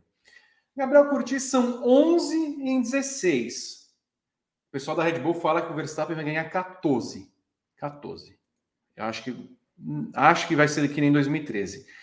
O título pode vir em Singapura. Ninguém esperava, inclusive, que isso uh, haveria de acontecer em 2022. Vem. Se, se eu falar que o título vem em Singapura, eu vou estar cravando que o Leclerc vai abandonar, né? Então, não, não sei se isso vai acontecer. Agora, é, Singapura é um lugar propenso à confusão, acidentes. A gente lembra, por exemplo, que o campeonato de 2017 ele foi direcionado pelo GP de Singapura, né? Que o Sebastian Vettel disputava o título é, palmo a palmo com Lewis Hamilton, se envolveu em um acidente bizarro de largada com Kimi Raikkonen com Max Verstappen e posteriormente com Alonso, coitado, que passava liso pela primeira curva com sua McLaren na terceira posição quando foi catapultado. Então, Singapura acontece essas coisas. A gente já viu uma série de acidentes por lá. É uma pista de rua, é uma pista é, que eu acho até interessante. Eu, eu gosto de Singapura é, e acho que é, é, tem ainda o histórico que a gente nunca pode esquecer do Leclerc em pistas de rua, né? Talvez seja o piloto com maior aproveitamento de batidas em pistas de rua na história da Fórmula 1. É, então, esses cenários, confusão em Singapura, histórico terrível do Leclerc em rua, é, pode dar uma esperança para o Verstappen para a Red Bull matarem o campeonato já na próxima corrida. Se eu acho que o Verstappen vai ganhar a prova, óbvio que eu acho. Nada indica que ele perca mais corridas esse ano. Concordo com você, Vitor. Eu, não consigo ver o Verstappen perdendo mais esse ano. Assim, se perder, vai ser uma surpresa. E então, para mim, o, o cenário para ele ser campeão em Singapura, que significaria o, o Leclerc abaixo do nono lugar, ou Verstappen vencedor com volta rápida e o Leclerc abaixo do oitavo, para mim seria um abandono do Leclerc, basicamente uma batida é, num dos muros de Singapura. Não acho que vai acontecer, acho que fica para o Japão, mas existe a possibilidade. Gabriel Carvalho. É, inclusive, eu queria puxar o, o, comentário da Taline Buzo, que ela comentou aqui que vai ser no Japão para infelicidade da equipe Grande Prêmio. Cara, se fechar no Japão, melhor ainda. Que, enfim, pô, você imagina fechar um campeonato em dia de eleição. Em dia de eleição, pode ter, ter até a final outra sul-americana lá, que, enfim, pode ter certo time que pode ganhar certo, certa competição, e aí, enfim. É, eu, eu quero um fim de semana tranquilo, quero só preocupar com minha, com minha obrigação democrática entendeu? Eu não quero que o título seja decidido em Singapura, então se for no Japão, melhor ainda, não sei se eu vou folgar no fim de semana do GP do Japão, se eu folgar, melhor ainda, enfim, não, não, não, não me atentei a esse detalhe. Mas enfim, eu também eu acho meio difícil também que rola em Singapura, acho que tá com muito mais cara de Japão os Estados Unidos, mas é, né, o fator Leclerc, pista de rua, a gente nunca pode subestimar, mas é uma corrida que ela é uma corrida que ela tem interessante porque o fator estratégico é, dependendo de como estiver a ordem de forças, né, se a Red Bull não estiver tão dominante é, lá em Marina Bay, eu acho que o fator estratégico pode até, quem sabe, dar uma bagunçada e gerar um, um vencedor diferente. A gente lembra que o Vettel ganhou em 2019 quando ninguém esperava, né? O Vettel vinha na fase tenebrosa e ele acertou muito bem a estratégia e saiu na frente. É, então acho que.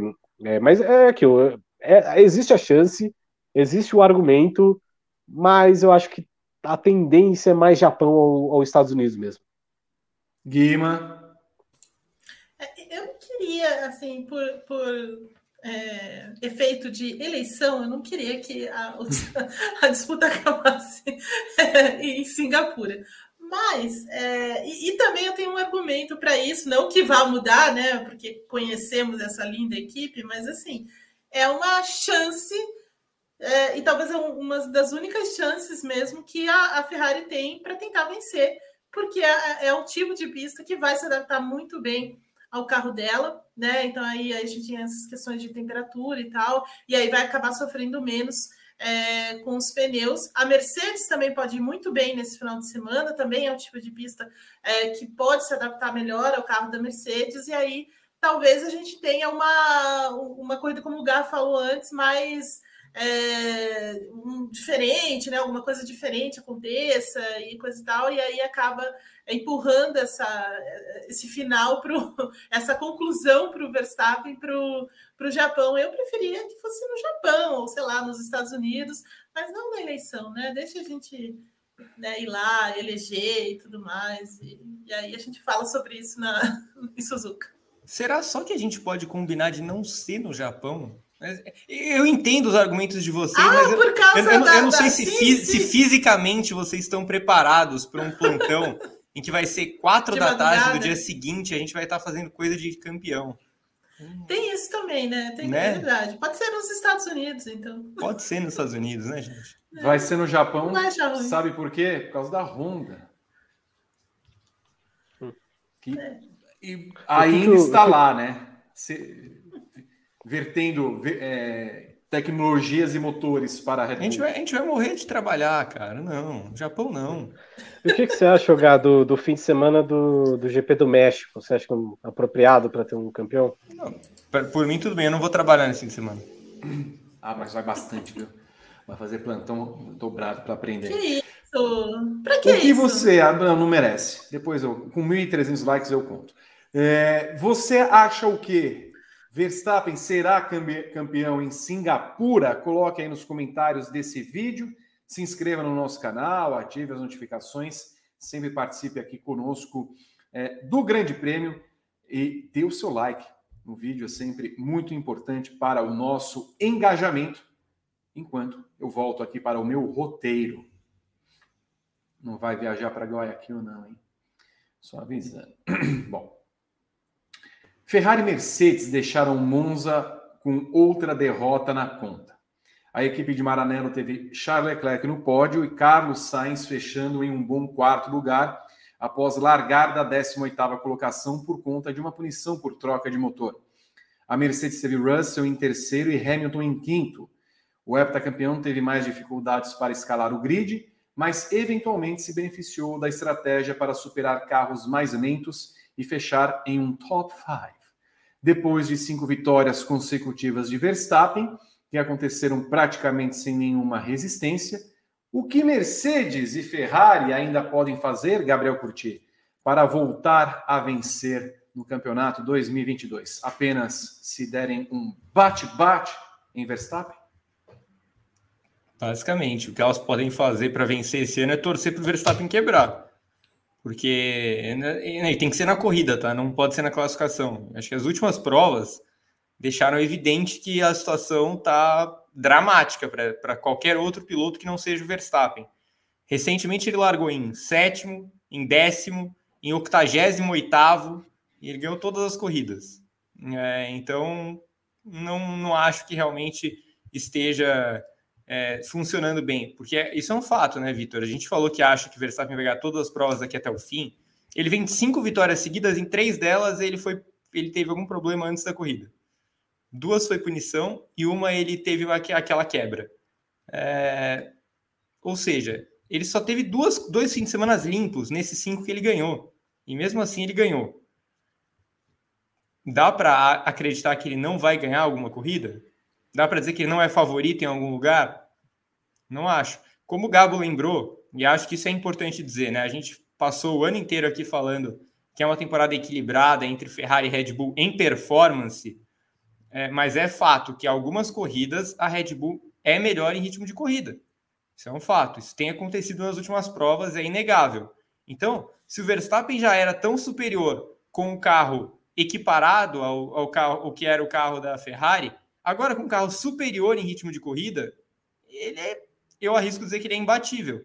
Então, a menos que o Verstappen bata, ou que batam nele, ou que ele quebre, eu acho que o Verstappen vai ganhar todas as corridas do ano. Então, isso implica dizer que Mercedes e Ferrari não podem fazer nada além de olhar para o ano que vem. Gabriel Carvalho, ainda há seis corridas pela frente, nós conseguimos ver por configuração de pista alguma coisa Ferrari e, ou Mercedes se igualando a Red Bull?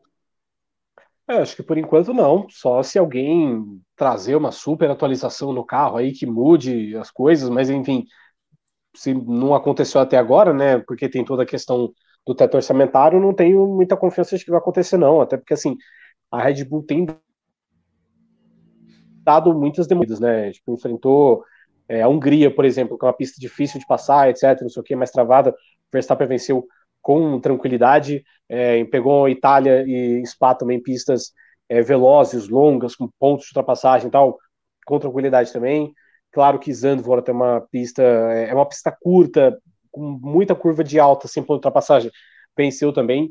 Então, sei lá, não sei que tem uma prova no oval, que a gente não sabe como vai ser, não, não tem muita cara da, da, da Red Bull perder, não. Então, acho que é, o Verstappen hoje ele vai perder ou o dia ruim dele, ou uma quebra no domingo mesmo, porque ultimamente o carro da Red Bull ele quebra na sexta e no sábado, e mesmo se ele quebra no sábado, o Verstappen ganha, então é, não, não acho que. Acho que para Mercedes e Ferrari ainda querem vencer 2022, é, acho que a solução 1 um é sentar e chorar, segunda é esperar para alguma. É, algum dia ruim do Verstappen mesmo, um detrito de AlphaTauri que o Verstappen encare na pista, como ele encarou em Silverstone. Acho que essa vai ser a chance da, das duas até o fim do ano. Guima, a Ferrari fala em aprender nessa temporada, né? coitado, não aprendeu muita coisa. O nosso Totão, Toto Wolff, fala que quer vencer pelo menos uma corrida.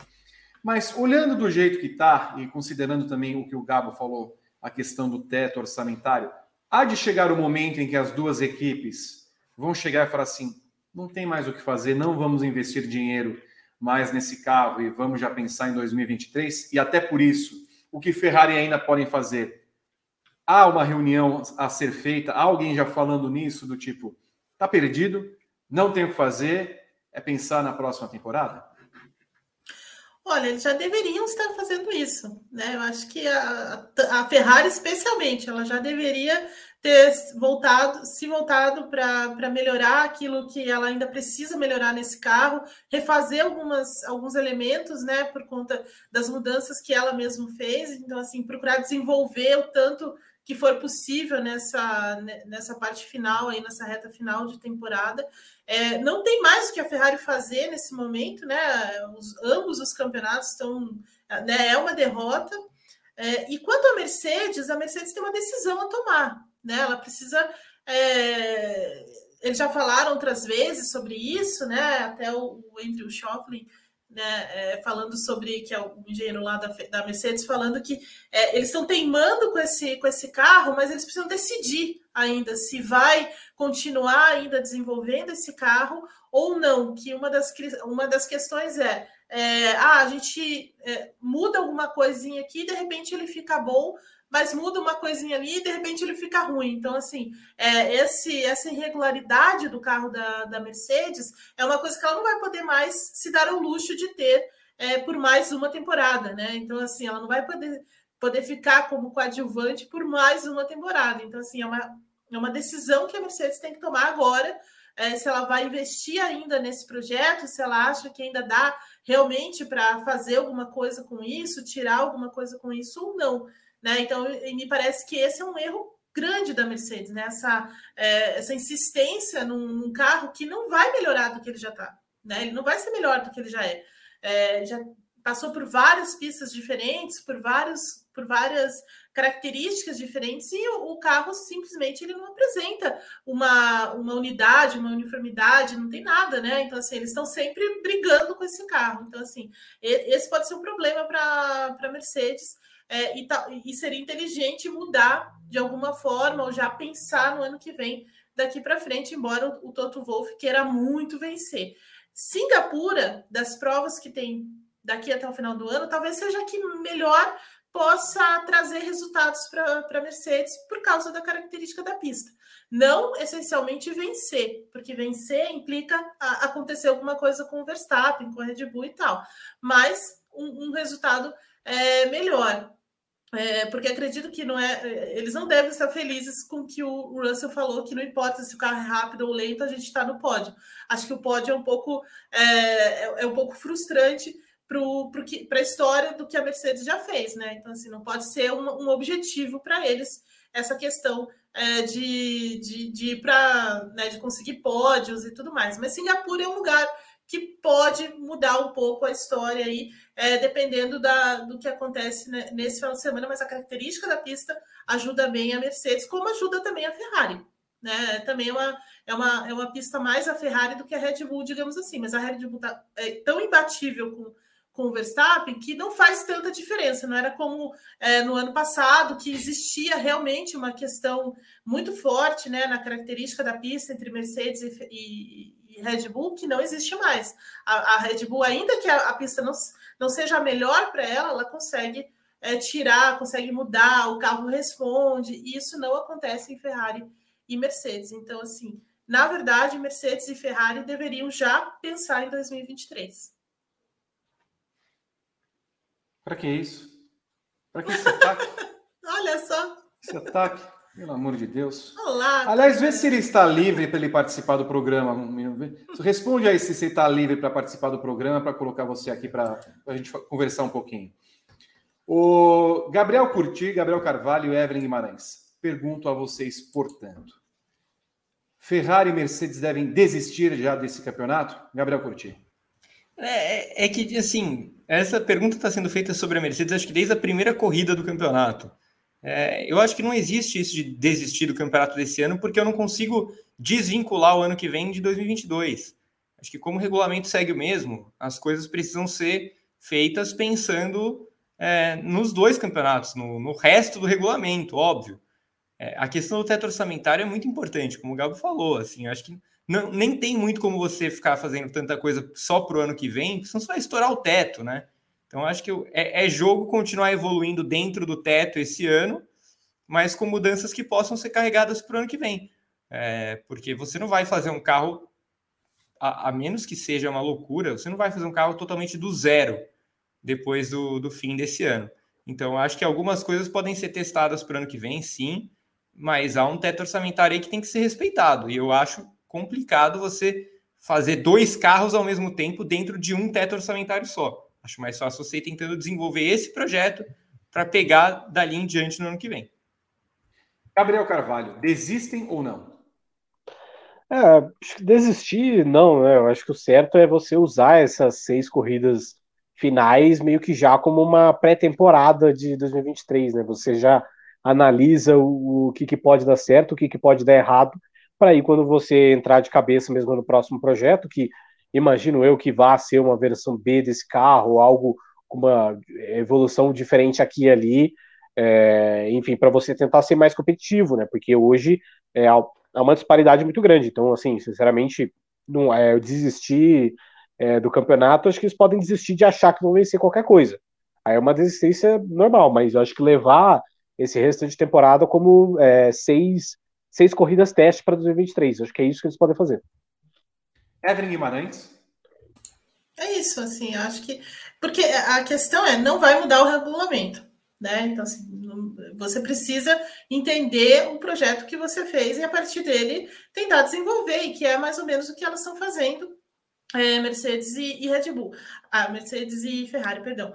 Mas a Mercedes, ela tem mais problemas que a, que a, que a Ferrari, né? A Ferrari já está num ponto muito é, muito à frente, digamos assim, na, no desenvolvimento do carro dela. Então, assim, ela precisa de alguns ajustes, de repente, para entender essa, essa degradação dos pneus, para entender a altura do carro, para entender esse tipo de situação mais técnicas, técnica realmente, para tirar mais desenvolvimento. Agora, a, a Mercedes tem um problema de projeto, né? E esse problema de projeto é muito mais complicado, demanda muito mais tempo, demanda muito mais dinheiro, e, e sério, ela não vai poder passar mais uma temporada é, longe, da, longe da briga de campeonato, longe da briga de, de vitórias. Então, assim, ainda que ela vá é, fazer é, ainda que ela vai sacrificar o teto, ela precisa fazer isso, mas ela tem que decidir o que ela vai fazer né, investir ainda nesse projeto, investir em outro projeto, mas a, a, questão é, então assim, ela tem essa decisão, mas tem de tem que continuar desenvolvendo, assim, aí, ah, vou, quero vencer ainda, ou, ou isso ou aquilo, é, é, completamente fora, assim, mas é, eu, eu imagino que o mais inteligente é continuar desenvolvendo até o final do ano. E você acha que, que devem desistir Ferrari e Mercedes do campeonato 2022 e se concentrar já na próxima temporada, coloque aí no chat, nos comentários. É, sempre participem aqui do nosso programa e comentem à vontade, dando o seu like e se inscrevendo no nosso canal. Vou ao roteiro. O pelotão intermediário teve Lando Norris da McLaren com o melhor resultado, chegando na sétima posição, largou em terceiro. Seguido de Pierre Gasly da AlphaTauri o estreante Nick De Vries surpreendeu com o nono lugar, sendo eleito o piloto do dia pelo público, enquanto Guanil Zhou terminou nos pontos, fechando na décima posição. Pergunto para Gabriel Curti: é, as punições e os problemas de confiabilidade ditaram o ritmo da F1B no final de semana? É, um pouco, acho que acabou, no caso do De Vries, caíram do céu essas punições, né? Ele, ele vou começar falando dele, ele, ele entrou no fim de semana certo, né? Ele deu muita sorte, porque além de ser uma prova em que meio grid estava punido, e o carro dele não estava entre os carros punidos, é, ainda pegou uma pista muito boa para a Williams. Né? A Williams vai bem nesses circuitos de alta velocidade, não é de hoje. Então, o, o De Vries caiu num circuito em que a Williams consegue ser competitiva, inclusive consegue ser melhor do que outras equipes. Ontem dá para dizer seguramente que a Williams era melhor, por exemplo, do que a Haas. E me arrisco a dizer até do que a AlphaTauri. É... Então a, a, Williams tinha uma pista boa para ela nessa corrida.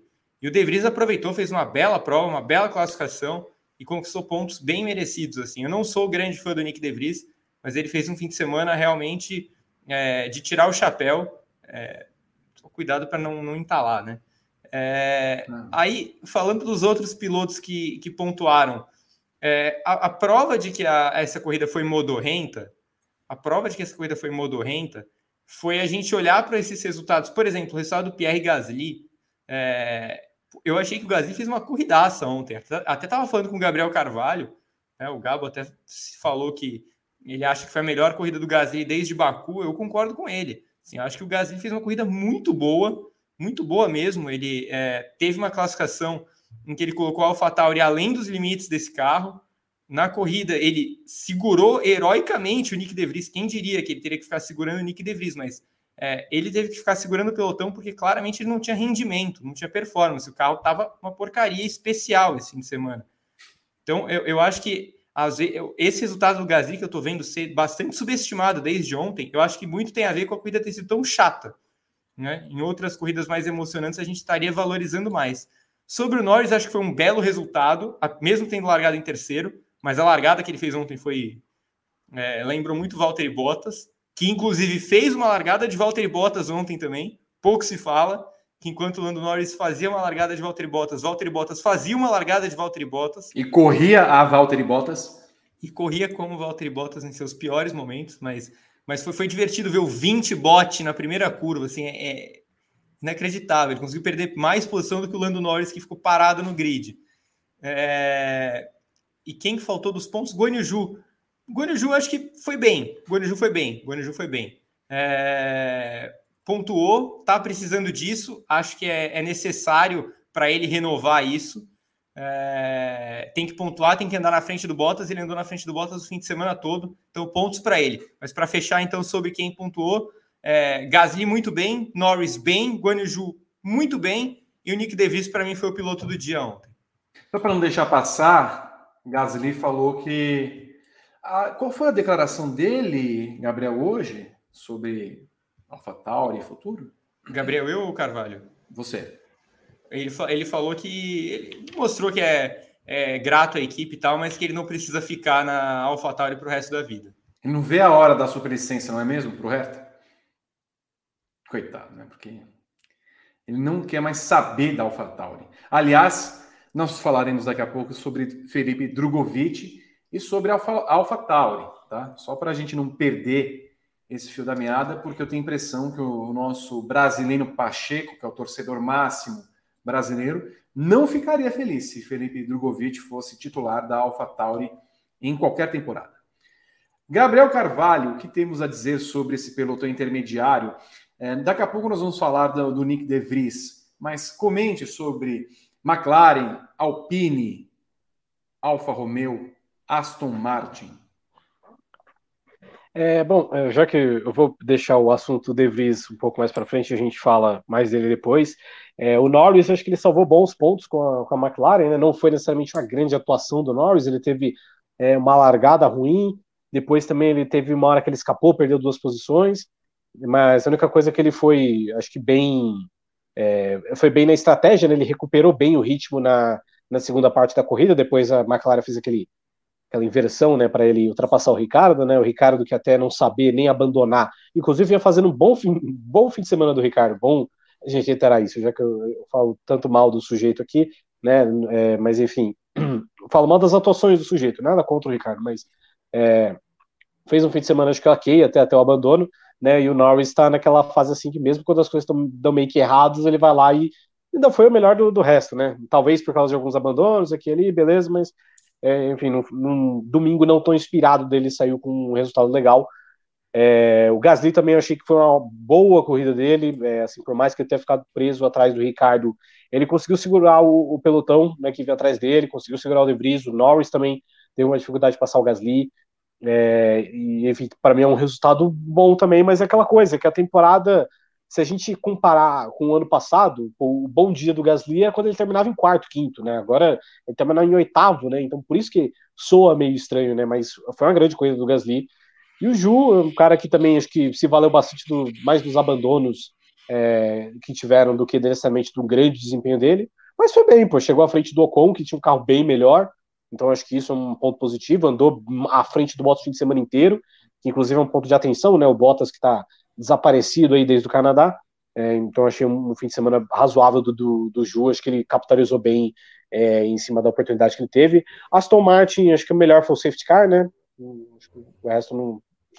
E da Alpine, uma pena que o Alonso abandonou. O Alonso, mesmo com os problemas que ele vinha tendo no carro ali, encaminhava. Talvez o Alonso fosse o melhor do resto antes dele abandonar. É uma pena que a sequência mágica de pontos aí que ele teve acabou sendo interrompida, enquanto o Ocon, que faz uma grande temporada, teve um raro fim de semana bem abaixo. Tivesse você no briefing lá no ex as notas, a sua nota, Gabriel Carvalho, para Daniel Ricardo. Ah, não, eu vou copiar a nota que eu dei no, no, no ranking GP de quarta-feira, já vou antecipar. 6,5. Achei que, tipo, Ricardo largou bem, se manteve na posição de deveria, só foi ultrapassado pelos carros é, que eram bem mais rápidos que o dele. É, teve uma escolha de estratégia meio contestável por parte da McLaren, depois houve, é claro, a inversão das posições. Assim, para mim foi o melhor fim de semana, melhor domingo do Ricardo em muito tempo. Evelyn Guimarães, eu sei que você tem algumas palavras para dizer sobre Sebastian Vettel. De, deixa o Vettel, deixa o Vettel fazer a, a, temporada, a tour de despedida dele, viu, em paz, né? Porque já, sabe, só tá o corpo ali andando, né? Então, assim, de, deixa ele terminar a temporada. Eu não, não sabe, não, não vamos. E, e, outra, e tem outra coisa também. Aston Martin é muito ruim, né? Aston não, Martin assim. é muito ruim. Não, assim. o carro é muito, é muito. O nosso não, tá. Drogovic vai para lá, Evelyn. Você não pode falar isso para o nosso público pacheco. não, a TTGP, a TT, não é TT Fórmula 1, como é que é o nome? Não? F1 TT? Ah, sei lá como é que é o nome. A, a Fórmula 1 no Twitter. F1 TT, F1 TT. F1 TT. Não, é que assim, eles têm um problema sério né, com, com esse carro da Aston Martin. É, né, ele não, não tem classificação, né, não tem ritmo de classificação, vai um pouco melhor na corrida, mas a equipe também é, pena em algumas, em algumas decisões aí. Mas quanto ao Vettel mesmo, assim, né, assim, não tem o que fazer, gente. Tem que deixar ele terminar a temporada. Agora, tem uma coisa que chama atenção, que me chamou atenção nessa, nesse final de semana, que foi a Mercedes quebrar, né?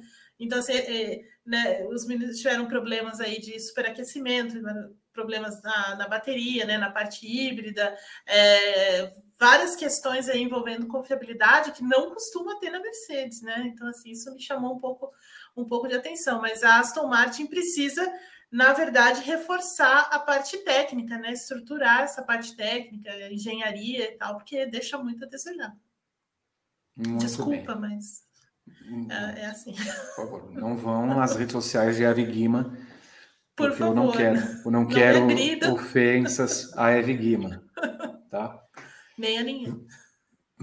Vamos falar do mini crack. E de repente, eis que Alex Ansucinha tem um problema de apêndice. Inclusive, foi entubado. Rapaz. Quase morreu ontem. Quase morreu. Foi Não, história mais. É, história é inacreditável, né? Eu não ouço mortes por apendicite há uns 12, apendicite há 12 anos. Pois é. Mas a questão é a, é a, anestesia, né? Não foi, não foi realmente a cirurgia, né? Porque a cirurgia foi, na verdade, é muito simples, né? Mas como ele precisa de, de uma anestesia, anestesia geral, né? Então, assim, essas anestesias são meio.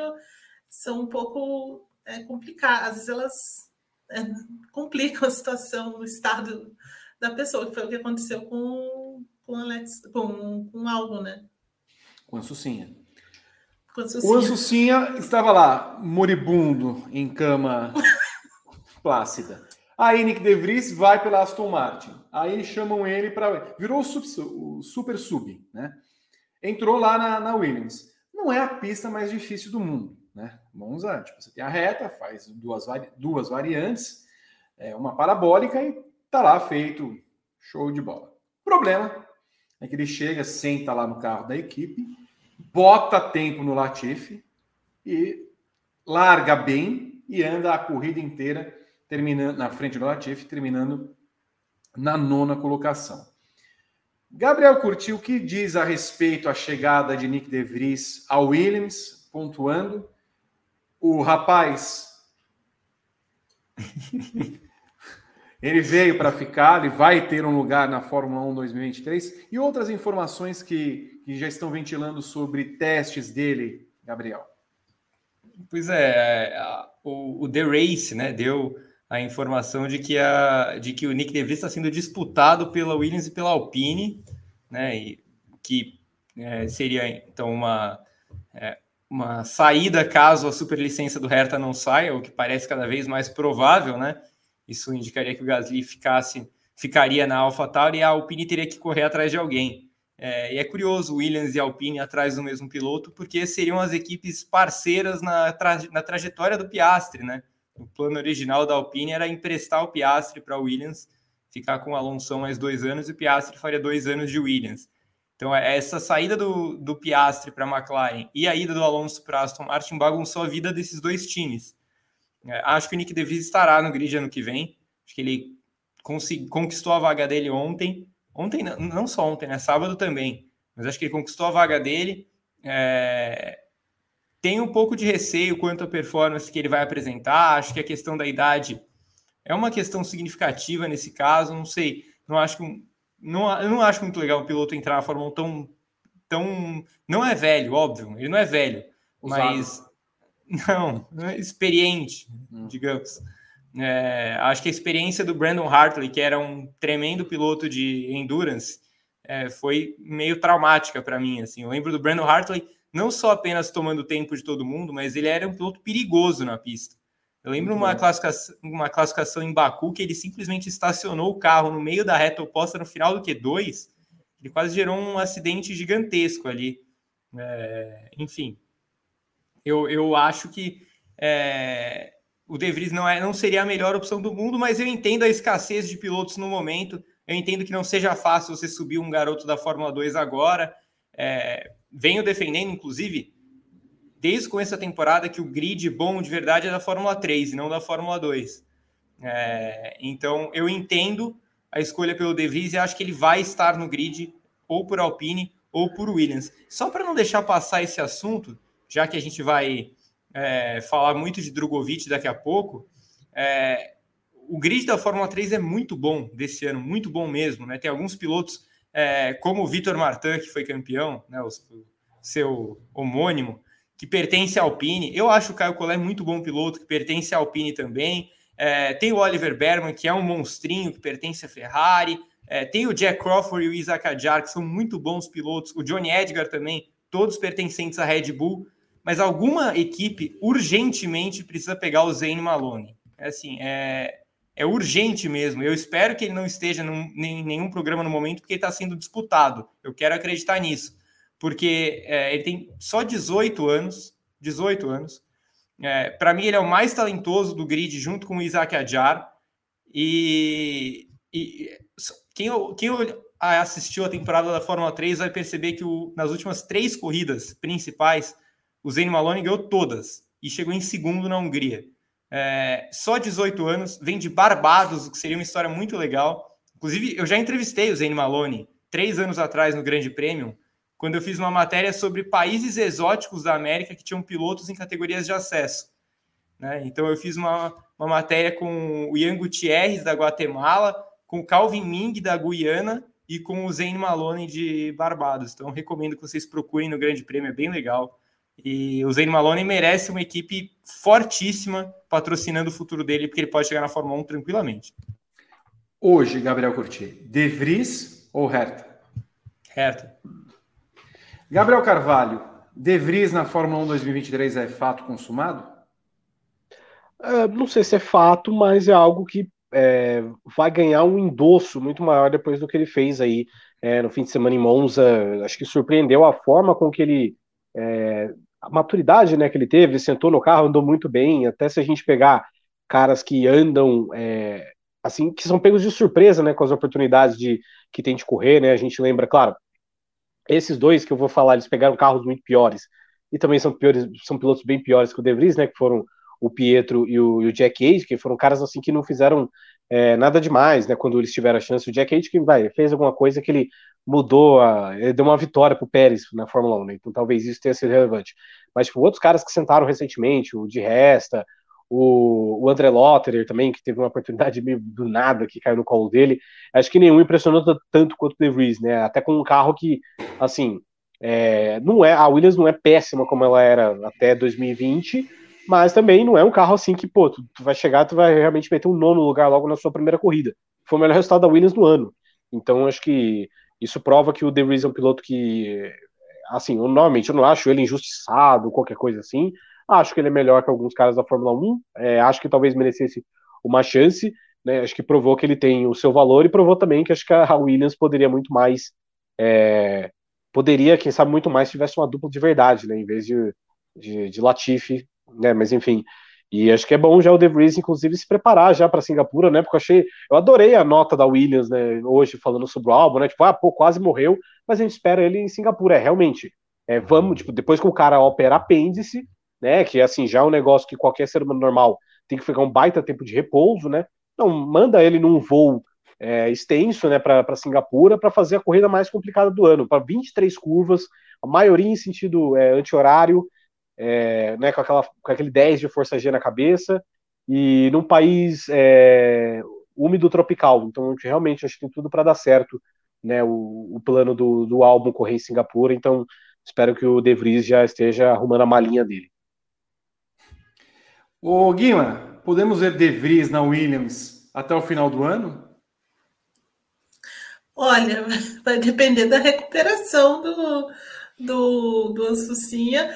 É, não, não acho que a Williams vá, vá, vá se desfazer do nosso Lala é, com, a, com a temporada em andamento. Não acho que eles vão fazer isso. Né? Se o se o, se o Sucinha não poder não, não, não puder voltar a tempo, né? É, certamente o De Vries vai, vai continuar substituindo e certamente me parece muito certo mesmo que ele vá ocupar o lugar de Lala a partir do ano que vem. Muito se fala no paddock que a, que a Williams já não precisa mais de tanta grana, não precisa mais de tantos pilotos pagantes, né? Já está aí desprezando o dinheirinho que traz lá para a equipe, então vai removê-lo aí para um, uma reserva, alguma coisa, e subir Nick De Vries. Muito bem, entendo. Gostou da estreia dele? Gostei, eu achei. Assim, é, foi uma surpresa, como os meninos falaram, também, também concordo com isso, porque é, né, a, a, equipe já não. A gente tem muitas dúvidas sobre, sobre, a, sobre a Williams, na verdade, né? Ela, já, ela, ela não é mais aquela Williams é, que o Russell pilotou, por exemplo, né? Que era muito lenta, tinha muito problema e tudo mais. Já, ela já deu esse passo à frente. É, uma, é um carro que tem grande velocidade de reta, isso me chamou muita atenção é, nessas, nesses circuitos de, de velocidade e nesse final de semana não foi diferente. E, e de fato, a, a estreia dele coloca esse, essa interrogação do potencial da Williams, né? Que de repente, com dois pilotos mesmo, com uma dupla mais forte, talvez eles conseguissem é, andar muito, muito mais à frente. Certamente uma equipe melhor do que a AlphaTauri, muito melhor do que a, do que a AlphaTauri, o que não é difícil, mas é melhor do que a AlphaTauri, por exemplo. É, em alguns momentos que a Alfa Romeo também. É, mas assim, foi uma, foi uma boa estreia. Foi uma boa estreia que praticamente deve, deve é, concluir com a vaga para o ano que vem. Gabriel Curti citou né, a reportagem que ele fez com os pilotos de países nada habituados a ter pilotos. Centros totalmente alternativos, né? Não, tem, não tem tradição no, no automobilismo.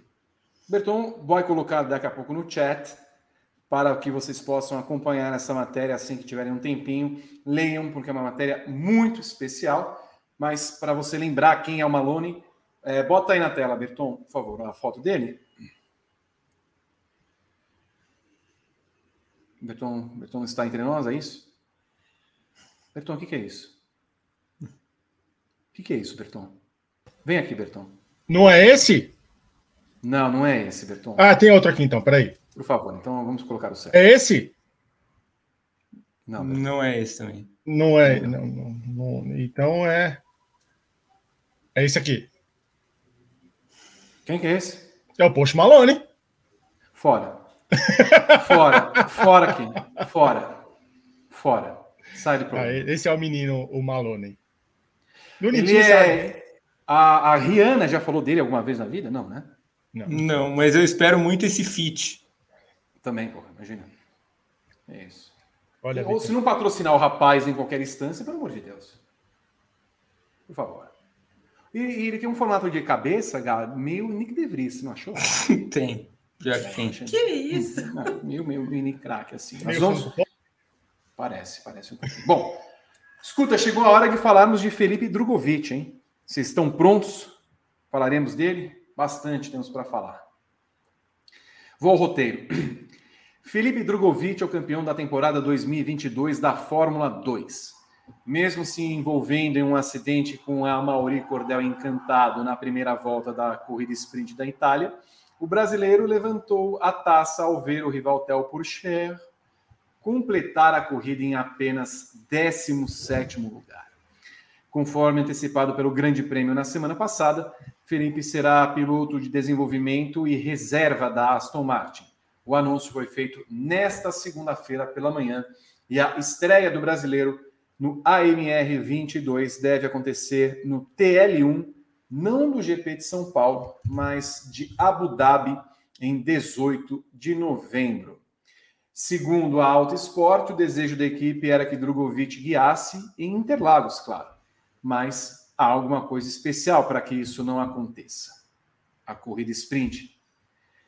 Vamos lá, vamos dissecar a campanha é, de Drogovic na Fórmula 2, Gabriel Curti. Foi uma campanha irretocável, mas eu entendo que você tem alguns pontos que você já tocou nesse programa, inclusive, fazendo uma comparação com a Fórmula 3. O grid da Fórmula 3 é melhor que o grid da Fórmula 2. Nós entendemos o que dessa correlação? Foi muito fácil para o Drogovic, mesmo sem tirar os méritos do domínio que ele teve? É, é, em primeiro lugar, eu não quero tirar o mérito do Drogovic de maneira nenhuma. Acho que ele fez uma temporada muito forte, muito consistente. Ele foi o melhor piloto da temporada. É, até acho que a disputa de melhor piloto da temporada é brasileira. É entre ele e o Enzo Fittipaldi, pelo que o Enzo fez com esse carro da Charus, que é ainda menos forte do que o carro da MP do Drogovic, que também não é uma maravilha. Então, o Drogovic foi campeão por uma equipe média, foi campeão com uma consistência absurda, fez coisas essa temporada que são raríssimas no, no automobilismo de base, como, por exemplo, ganhar as duas corridas na Espanha, como ele ganhou. É, então, ele teve vitórias, ele teve pódio, ele teve agressividade, também teve consistência. Ele foi indiscutivelmente um ótimo piloto na temporada 2022 da Fórmula 2. É, e acho que ele já tinha sido um ótimo piloto também em 2020 tinha sido um ótimo piloto também na Eurofórmula, antes dele subir para a Fórmula 3, em que ele teve muita dificuldade com um carro que era horroroso. É, então, foi aquele ano em que tudo clica e o cara acaba se tornando quase imbatível. Então, eu acho que o Drogovic, é, mesmo num grid mais forte, ele, ele seria muito candidato ao título pela performance que ele teve. Dito isso, eu retomo ao que você falou, que eu tinha comentado agora há pouco, falando do Zane Malone. É, o grid da Fórmula 2 não é uma maravilha está bem longe disso. O grid da Fórmula 2 passa por um período complicado e que é natural, é natural. Geralmente acontece isso de você ter uma grande geração e você ter uma entre safra depois. É, a gente teve uma entre safra longa antes de, ser, antes de chegar essa turma que chegou entre 2015 e 2019. Essa galera que entrou na Fórmula 1 nessa época, é, ela é muito forte. Mas antes deles, demorou muito para que pilotos muito bons entrassem. Né? Então, desde que o, o Huckenberg, o Grosjean, o Pérez chegaram, que são bons pilotos, bem bons pilotos, a gente teve um período ali com o Julian Palmer, né, com o Pastor Maldonado, com, com, com gente, com Esteban Gutierrez especificamente também, que foi um cara que teve sucesso até. Mesmo, mesmo Magnussen também não é um cara muito é, maravilhoso. É, outros caras que até depois se mostraram fortes, mas que na época não eram muito, como Boemi, como Verne, não deram certo na Fórmula 1, Alguer Soares, pior ainda. Então a gente teve um período até que chegasse a galera Sainz, Verstappen, Leclerc, é, Gasly, Russell, Norris. A gente teve uma sequência de muita gente boa chegando junto. Isso é muito raro. Né? Então a, a, o período de entre safra ele é mais normal do que o período fértil que a gente teve. É, e a Fórmula 2 passa por uma entre-safra. A gente olha para esse grid e, e talvez seja mais fácil imaginar nenhum deles na Fórmula 1 do que cinco de uma vez, como aconteceu pouco tempo atrás. É, e em contrapartida, a Fórmula 3 tem um grid muito forte. Né? Então, esse período de entre-safra pode estar acabando. A Fórmula 3, a gente olha para pelo menos cinco, seis pilotos que podem chegar na Fórmula 1 num futuro próximo. Em contrapartida da contrapartida, o grid da freca não é muito bom. Então, a gente tem separadinho ali as gerações. A gente tem uma Fórmula 2 mais abaixo, a gente tem uma Fórmula 3 muito acima e uma freca mais abaixo também. O que o, o fora do padrão é a Fórmula 3. A F2 e a freca, elas estão mais dentro de um padrão que a gente se acostumou a ver na era pré-Verstappen, vamos chamar assim. Então, acho que o Drogovic se aproveitou de vários fatores. Um ano mágico, em que ele foi muito bem, em que ele brigaria pelo título, acho que com qualquer piloto de Fórmula 2 dos últimos anos, mas ele se aproveitou também de adversários muito frágeis. Inclusive o Theo Purcher e o Logan Sargent, que para mim são dois caras talentosos, tiveram momentos de muita fragilidade esse ano também pela inexperiência deles. É, mas essa reta final de temporada do Purcher, por exemplo, foi qualquer coisa de péssima. Né? Então, tudo isso impactou no título do Drogovic. Gabriel Carvalho discorra sobre a temporada 2022 é, de campeão do Drogovic. É uma temporada muito forte, né? Acho que faz tempo que a gente não vê. Ah, acho que não tanto tempo, mas é, o nível de domínio que o Drogovic teve foi muito impressionante. A gente viu isso desde a da Arábia Saudita, ele já tinha chegado muito forte, né? Já tinha feito pódio e vitória, então é, dava a impressão né, de que ele seria um cara que brigaria é, pelo título desde sempre. E pô, ele venceu quatro corridas principais, isso é um peso assim é, muito grande né, para uma disputa de título. É, soube se classificar bem também, que acho que é algo que é, tem um peso também muito forte na, na Fórmula 2, né? Acaba tendo ainda mais agora que a, a classificação ela define meio que o grid das duas corridas, né? Não é mais, já que a corrida principal acontece no domingo, né? Em comparação ao que era até 2020, daquela aberração que eles fizeram de rodada tripla. Então, um ano muito forte, é, o cara também que usou muita experiência dele a favor, né? Claro que ele não está numa equipe assim, é bom, é bom a gente citar também que a MP ele deu um, deu um salto, né? O que era comparado até a primeira temporada do Drogovic e também na, na época que o Sérgio Sete Câmara correu por lá mas não deixa de ser um grande feito você ganhar um campeonato que, enfim, a gente sabe muito bem quais são as grandes equipes da Fórmula 2, né? São a Prema, são a ART, a, a Dams, a Carly, a gente sempre espera algo dessas equipes, não da MP. Então, só dele ter feito isso já é algo é, bastante impressionante. Foi uma temporada muito forte mesmo. Né? Um cara que soube usar tudo é, tudo ele conseguiu juntar e usar a favor dele, né? Inclusive na hora decisiva, foi um negócio muito impressionante, porque, é, cara, tanto o Purcher quanto o Sarjan, é, a inexperiência bateu muito neles agora nessa reta final. Sei lá, se o Purcher fez, sei lá, dois pontos nas últimas cinco corridas é muita coisa.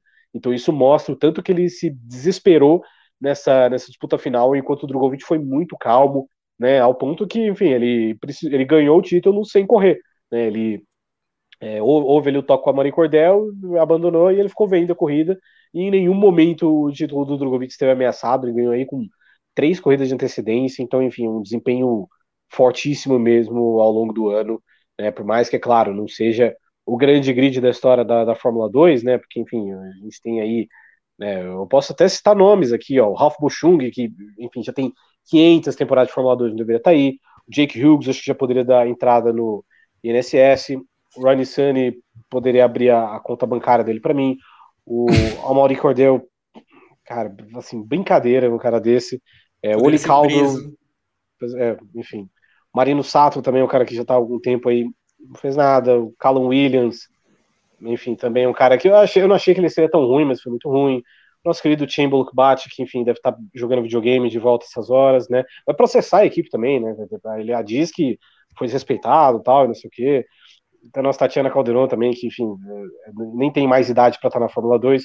Mas, de qualquer forma, enfim, posto metade desse grid aí ruim abaixo, tem uma outra metade bem talentosa. Tem pilotos bons também nesse grid. Talvez poucos aí vão conseguir chegar à Fórmula 1, talvez até nenhum, mas é, do, o top 12, 13 do campeonato, até o Richard Vershaw, são pilotos bem dignos e o Drogovic foi muito superior a todos eles esse ano. Evelyn Guimarães, palavra é sua. Olha, não tenho muito mais que acrescentar ao, ao que os meninos falaram. É, de verdade, foi uma, uma, temporada muito, muito forte, pautada pela experiência, né? Então, assim, a terceira temporada dele na Fórmula 2, ele trouxe essa bagagem, essa quilometragem toda é, para a temporada de agora. Então, assim, é, a gente percebe, percebe, muito na maneira como ele, ele conduziu a temporada, nos momentos em que ele tinha de, de fazer o resultado, nos momentos em que ele tinha que administrar, no momento em que a equipe errava alguma a, coisas é, de estratégia e tal, ele né, tentava ali acumular os pontos necessários, é, controlar o prejuízo. Então, assim, isso é experiência né? E maturidade. Então, assim, foram duas coisas que fizeram que pesaram, como o Gá falou na análise dele também. E aí isso pesou demais em, em, nos, nos, oponentes que foram mais frágeis, né? Que não tinham tudo tão sob controle, fruto da inexperiência. O, o Drogovic se, se, se valeu disso muito bem. É, não dá para tirar nenhum mérito dele, obviamente, porque faz parte do jogo, né? Então você joga com aquilo que você tem. E ele jogou com aquilo que ele tinha nas mãos. É uma equipe que trabalhou muito por ele, muito também, é, mesmo não sendo a melhor ou a maior equipe da, do grid, trabalhou direitinho por ele. Então, assim, acho que as coisas fecharam num cenário é, interessante é, e, e, é dessa forma que ele está vendendo. É claro que a, o grid é um, é um é, é, é né, não é o melhor grid da Fórmula 2, inclusive quando o, o Gabo estava falando sobre o pessoal que está ali e tal, então aí você vê, tem uns caras que estão banidos, foram banidos, né? Então, assim, mais de um piloto foi banido é, de, de provas, então assim, alguma coisa também não está muito certa nesse, nesse grid da, da Fórmula 2, né? Então, aí como você vê que na, na tabela de classificação tem o, o Roberto Merri, aí é meio esquisito, né? Mas tudo bem, ainda que seja só uma, né, uma prova. Você não vai falar dele, do cabelo dele. não, eu não, eu não tenho nada, absolutamente. Acho o cabelo dele incrível, incrível. Mas assim, né? É... E o Luca Guiotto? Mas... Hã? E o Luca e o Guiotto, é. Guiotto, a Tatiana, então assim, né, tem umas coisas meio estranhas aí né, nesse grid da Fórmula 2, mas nada disso, claro, tira é, o mérito do, do Drogovic, que fez o que tinha de fazer, né? Então. Tudo bem. Aí, semana passada, né, o Grande Prêmio revelou que é, Drogovic estava próximo, né, com um acordo encaminhado para assinar com a, com a Aston Martin como piloto reserva. Foi o que aconteceu nesta segunda-feira. Ele começa também a fazer parte de um novo programa de desenvolvimento de pilotos que a equipe vai criar é, a, é, a, partir dele, então ele passa a ser meio que é, o chamariz para que a Aston Martin tente levar para frente esse programa é, de pilotos, que a gente ainda não tem detalhes de como vai ocorrer o programa em si, mas se sabe o que vai fazer o Drogovic em 2023, andar com o carro antigo, 2021, é, simulador, muito trabalho em cima disso, alguns treinos livres, mas a estreia em si do Drogovic acontece ainda esse ano no GP é, de Abu Dhabi, em que ele vai participar do TL1 no lugar de Lance Stroll. Não faria sentido ser no lugar de Sebastian Vettel, que faria a sua última prova é, pela Fórmula 1.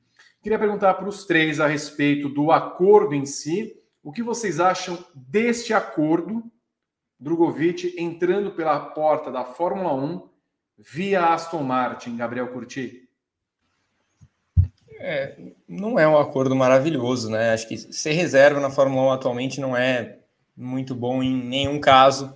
É, eu lembro até, acho que foi na semana passada, né, que eu falei que seria legal se ele fosse reserva nos moldes do Piastri. O Galbo até falou uma coisa que é verdade, né?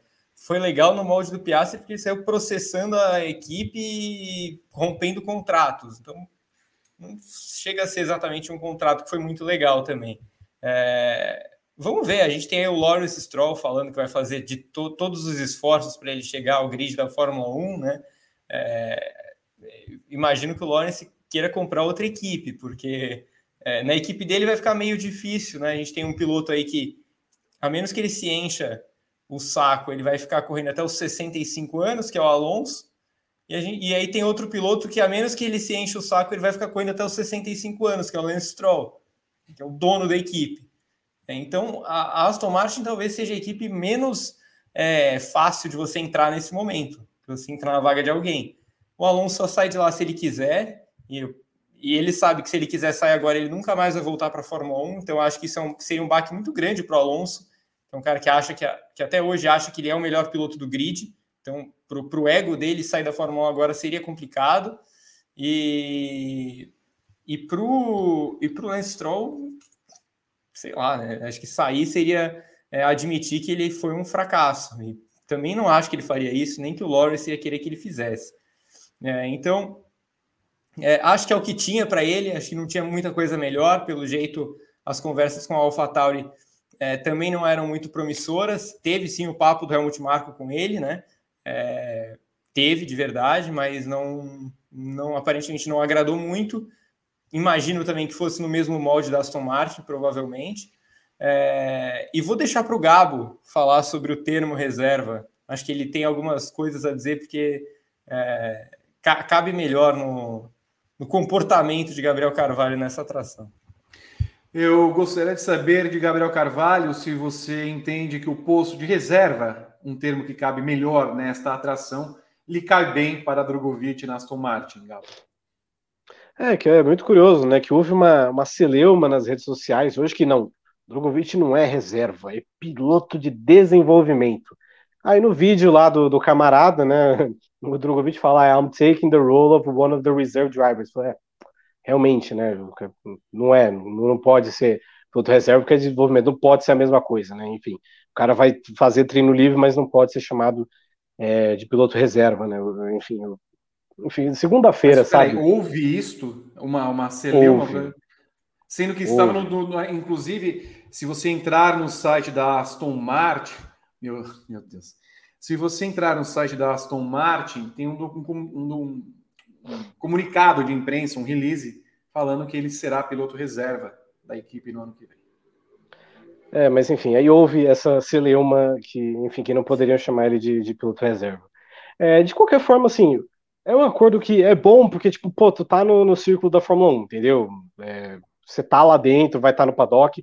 É, imagino que o Drogovic ele não vai estar em todas as corridas do ano que vem, né? Talvez ele divida esse cargo com o, como ele falou, né? One of the reserve drivers, né? Então, talvez tenha mais de um piloto reserva, né? Pode ter, até porque a Mercedes tem os, os reservas dela, tem o próprio Huckenberg, que é meio com um reserva geral ali de toda a equipe com o motor Mercedes, então é, é possível que o Drogovic vá é, viajar apenas em algumas corridas, mas de qualquer forma, assim, é bom porque ele vai estar no círculo da Fórmula 1, mas é ruim porque, tipo, pô, velho, piloto reserva, né? E, e não é que é um piloto reserva, tipo, sei lá, é, pô, eu acabei, ganhei a Fórmula 3, cheguei no vídeo da Fórmula 2, fui anunciado como reserva.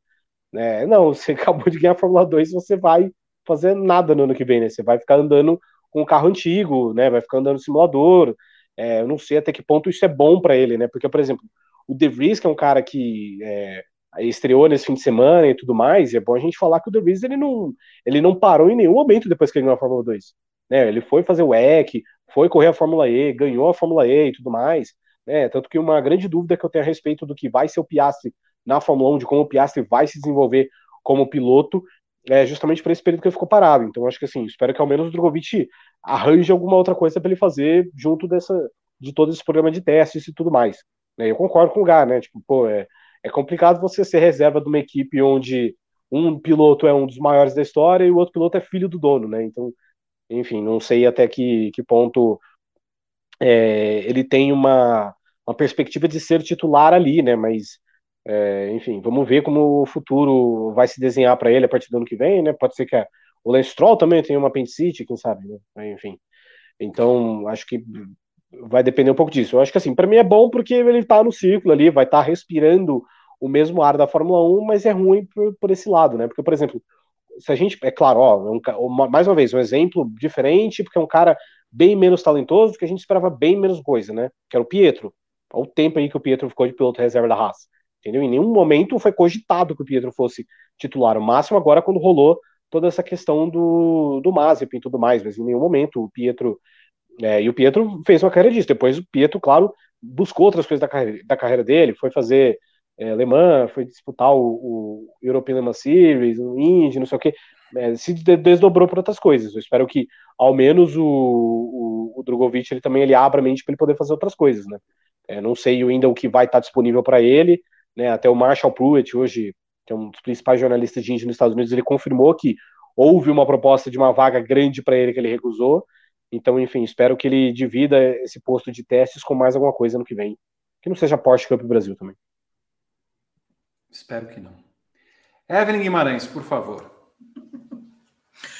É, então, assim, eu, eu, não tenho muito mais também a falar do que os meninos falaram. Concordo que, que é, um, é um acordo longe do ideal, né? Muito longe do ideal, numa equipe difícil como a Aston Martin, tanto tecnicamente quanto é, a possibilidade de você entrar é, para ser titular. Então, assim, não é um, um acordo muito parecido. E ele é longe do, do, ideal por não ser um acordo minimamente parecido, digamos assim, do Oscar Piastri, né? De você ter a garantia de ser, é, de ser o, o titular num, numa próxima temporada e coisas assim.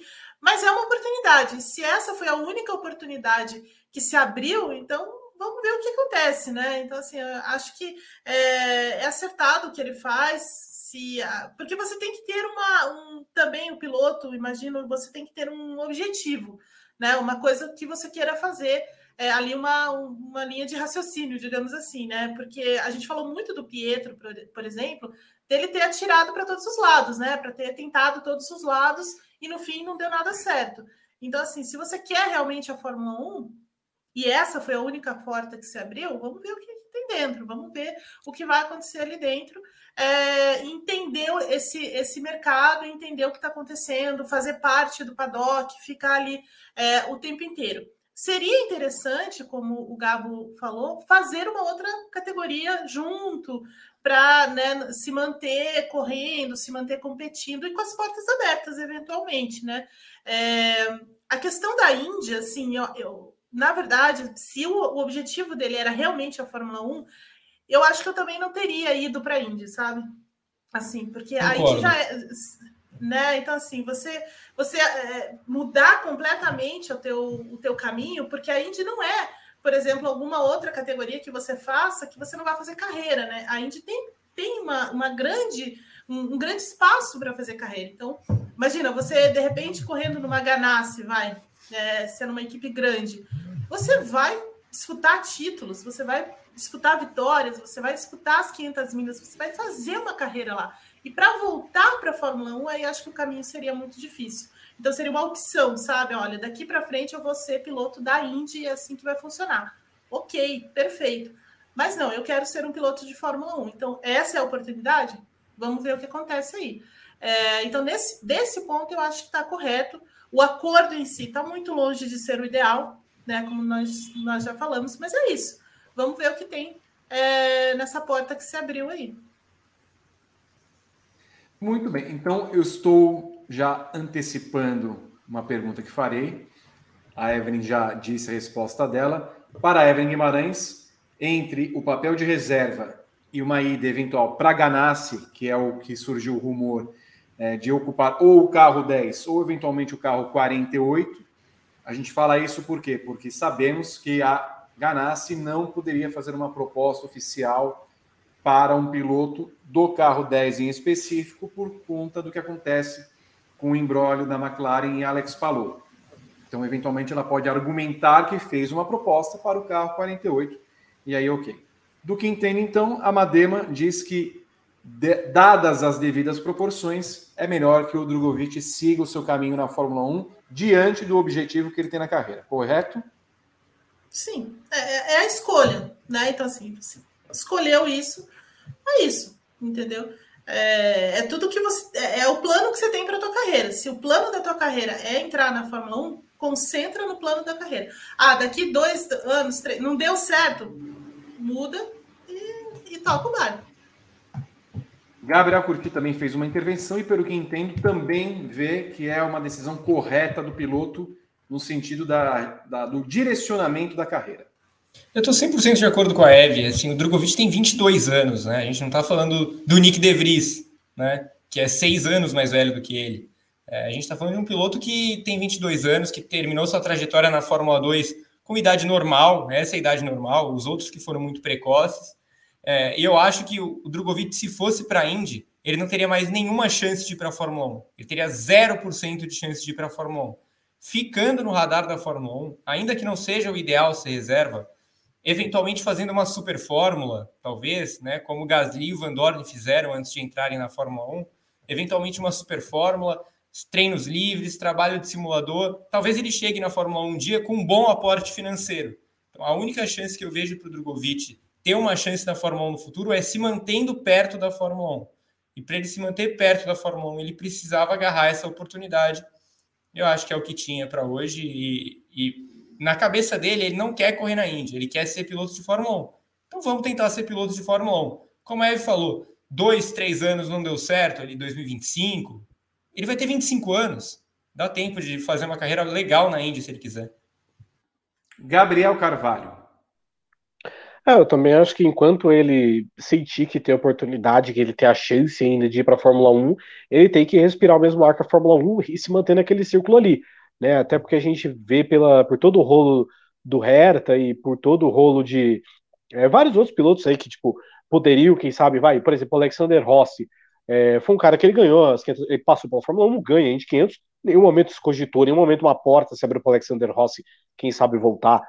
Ninguém abriu uma porta para Alex Palu, quem sabe é, voltar para a Europa, né? Depois, enfim, depois do, do tour que ele fez, né? Ele não teve uma carreira muito relevante na Europa, mas depois de ganhar a Indy, isso não abriu o olho de ninguém é, a respeito dele. Então, acho que enquanto ele sentir que ele não tem, que ele ainda tem uma chance de correr na Fórmula 1, ele deve insistir nisso. Tipo, o Callum Aylott é um cara que, por exemplo, que ele foi visto da Fórmula 2, ele vai para a Indy porque ele sentiu que não tinha chance alguma, né?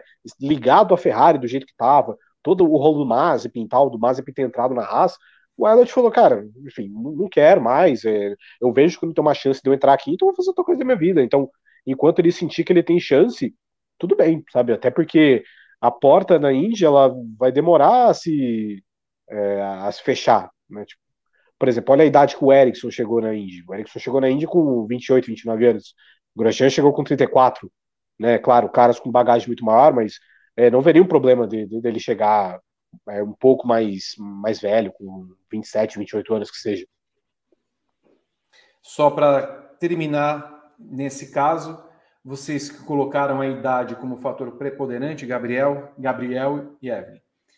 É, qual seria o máximo que ele poderia esperar na Fórmula 1 em vez de eu recusar uma outra proposta? Dois aninhos, três aninhos? É, eu acho que vai da cabeça de cada um, né? Mas é, é difícil entrar na cabeça dele nessas horas, mas eu acho que até 2025 dá para esperar a oportunidade tranquilamente. Gabriel? Eu concordo também. Ah, perdão, desculpa. Imagina, eu, eu que inverti a ordem. Eu deixo, eu deixo você primeiro antes do Gabriel Carvalho, então. Eu só, eu só, eu só queria dizer que eu concordo com dois anos. Eu acho que dois anos é, é uma boa, é um bom prazo. É, eu acho que, que menos que isso. Acho que é, assim, depois, ali na metade de 2024, acho que essa porta já vai começar a se fechar, né? Então, acho que um pouco menos que isso. Tudo bem. É, eu acho que a minha questão olhando de fora é a única seguinte. É, eu não sei se ele tem um contrato, obviamente, como o do Piastre, e creio que não tenha. Não tenha. E creio que chegar no momento da carreira, receber um convite da Ganassi, não é da Dalecoin, é da Ganassi, e recusar, pode ser um problema para ele pensando no futuro. A não ser que ele tenha realmente uma garantia muito forte de estar na Fórmula 1, e ele tem mais condições que a família Fittipaldi, por incrível que pareça, tanto o Pietro quanto o Enzo, sobretudo em questões financeiras, é uma decisão correta. É que pesa muito o convite ter vindo de uma equipe como a Ganassi fosse a Penske convidando, seria a mesma coisa? Recusar um convite da Penske, recusar uma carreira que poderia ser outra. E outra, poderiam conversar, digamos, olha, posso fazer ao mesmo tempo a Indy ser reserva na Fórmula 1, ainda que haja alguma, algum conflito de datas em algum determinado momento? Não sei se chegamos a esse ponto de avanço ou se ele simplesmente falou muito obrigado, tchau. Mas enfim, é, me pega a questão de ter sido a Ganassi, não é uma Runcos da vida ser companheiro do Ailot no ano que vem. Só pedir ao Berton, alguém quer falar? Desculpa, só para. Não? Não. Ô, Bertão, já que houve a dúvida, por gentileza, aqui estamos no, no site da Aston Martin e o Berton aqui é, sublinha, inclusive, né, vai se tornar um dos pilotos reservas da equipe, como diz o comunicado da gloriosa Aston Martin Racing para 2023, para dirimir qualquer dúvida que tenha sido. Feita. Até a Aston Martin está usando o termo errado, que coisa. Ah, fiquei impressionado como essa equipe tem que pensar bem no que vai escrever no seu site oficial. O Berton, traga as informações do nosso público, por gentileza. Primeira informação, Vitor, é que não batemos mil likes. Ah, não é possível. Não batemos mil likes. Duas horas e dez de live. Já passamos aqui do, do Time Extended 1, do Time Extended 2. Já estamos quase no Corujão e não tem mil likes, tem 755. Rafael Batista mandou cinco reais com uma mensagem para você, Vitor. Qual? Vitor, Vitor, minha esposa continua sem falar comigo direito por sua causa. Problema é teu. Porque ele contou para ela a piada da apendicite. Hum. Gabo, quem é pior, Rueda ou Domenicali? Não, cara, o Domenicali nunca fez nada pra mim, tá ligado? Então, o o Rueda fez? O que, que o Rueda fez Sim. pra você? Tirou minha paciência, muitas vezes. Que isso, Gabo? É isso.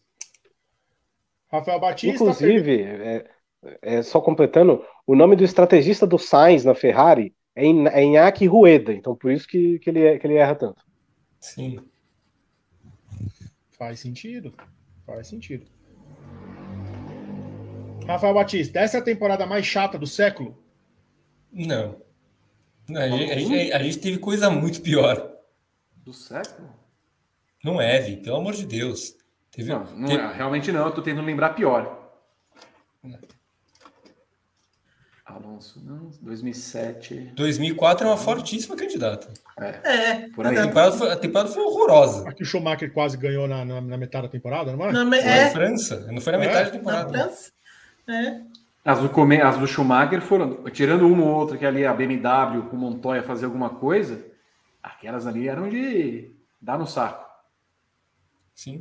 A única coisa é que eram menos corridas, né? Então irritava menos a gente uhum. Do, que, do que 20 e poucas corridas hoje.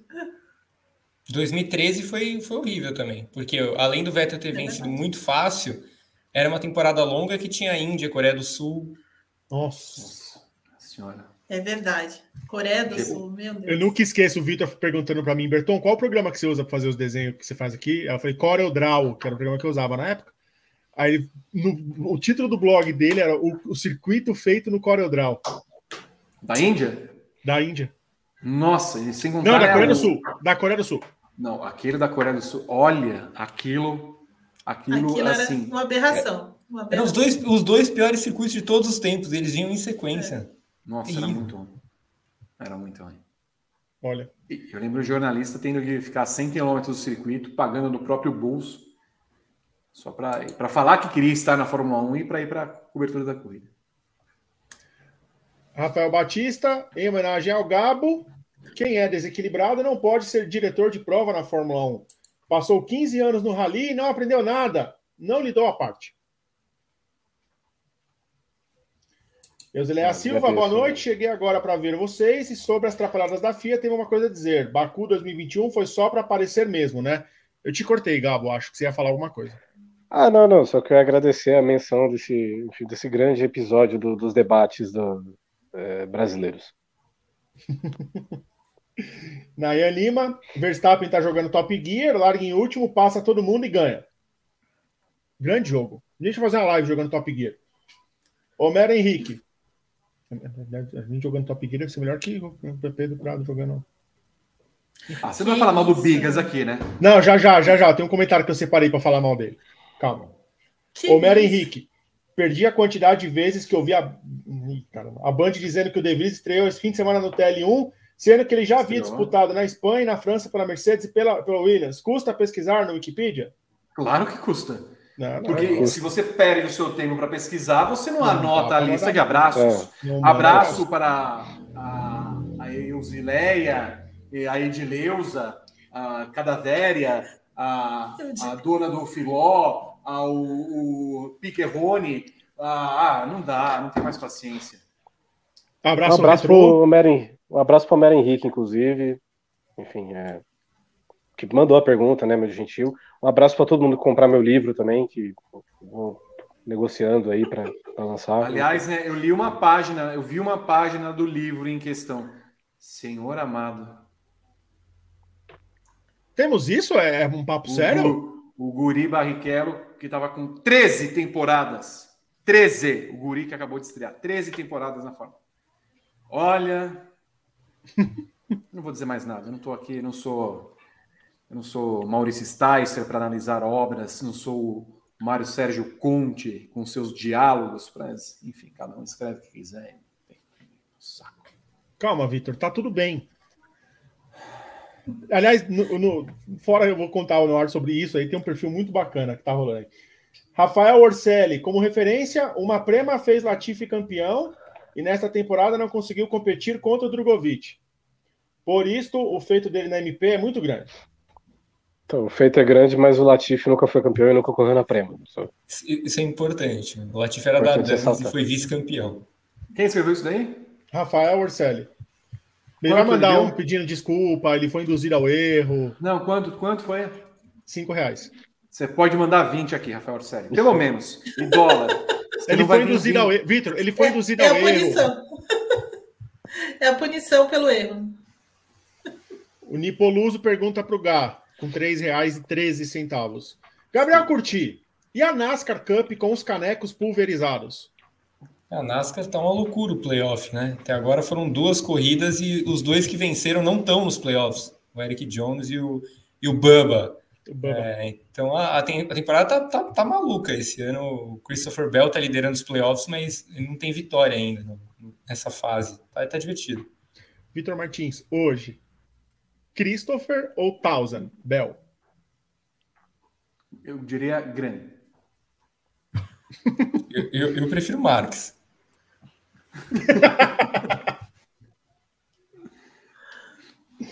Ai, meu Deus. E lá na eu roxinha, prefiro agil. Bel, agil. eu prefiro a, a adormecida. Hum. F. Maquita, sete meses de Prime com a gente. E o Rodotava 2021 inscreveu E com a gente. tem, e também tem o Santiago Berna.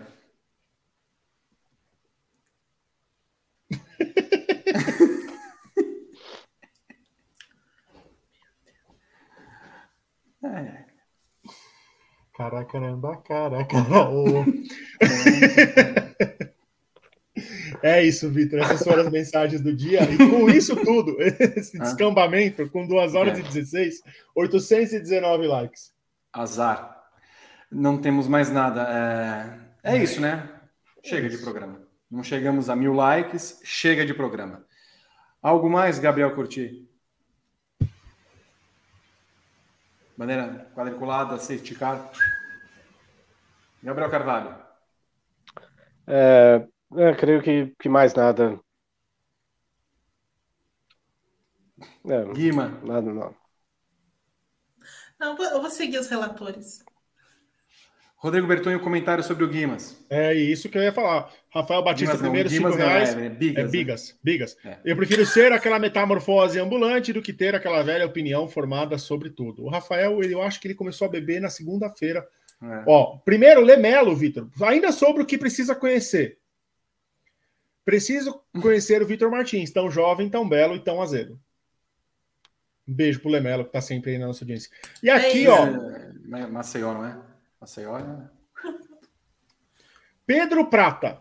Quero conhecer vocês de preferência numa mesa de bar. A diferença de Pedro Prata de Pedro Prado. Porque o Pedro Prata quer ir no bar com a gente. Não, mas Prado, eh, sa- salvo engano, eu sei quem é o Pedro Prata. Se for o Prata da Lapa, mande um abraço aí quando voltarmos ao Rio de Janeiro. Se, se for o que eu tô pensando, né? Um abraço para você. Nós vimos o Pedro Prata na Lapa? Não, não, não vi. A gente não foi na a Lapa. gente não foi na Lapa. A gente Eu não sequer foi não na Lapa. vocês. Eu não sei, eu não fui com vocês, porque vocês foram para lugares onde eu não fui. Onde vocês foram, eu não fui. Não, não, não, mas eu. Mas aí é porque você resolveu fazer outras coisas, né? Não, não, é Assim. porque eu tenho responsabilidades. Eu não sou que nem Ah, a vocês, eu escada. vou pro, pra escada. É, com a escada, eu tinha que dar uma barriguinha ali, limpar, né? Mas o Prata ele está no, no, no nosso um, um círculo virtual que, que participo, enfim. Carlos Qual? Tadeu conhece o Prata. Mas me, me dá só o teaser, qual é o círculo? O círculo é o honroso grupo Forte Bomba. Meu Deus do céu. Ô, Berton, vai. Tio Lulu mandou dois reais. Boa noite. Eu não tenho nada a dizer sobre isso. O doutor É. Bigas me mandou. O doutor Bigas me mandou. meu- falou o nome do grupo, meu celular fez assim, ó, vum, vum, era o doutor Bigas, falando, Bertão, fica quieto. Ok. Era só isso que você tinha falado do Bigas? Era só pra falar que o Bigas não, não, não vai com a gente, Vitor. Nem conheço, não sei nem quem é. Na quarta-feira temos TTGP. Às 13 horas, horário de Brasília, com o comando de Pedro Henrique Maron. Às 13 horas da quinta-feira, nós temos também WGP, com esta camélia que está aqui do meu lado, apresentando a atração. Também teremos Paddock, Paddockcast. Paddock é esse o programa. Paddockcast. Paddockcast.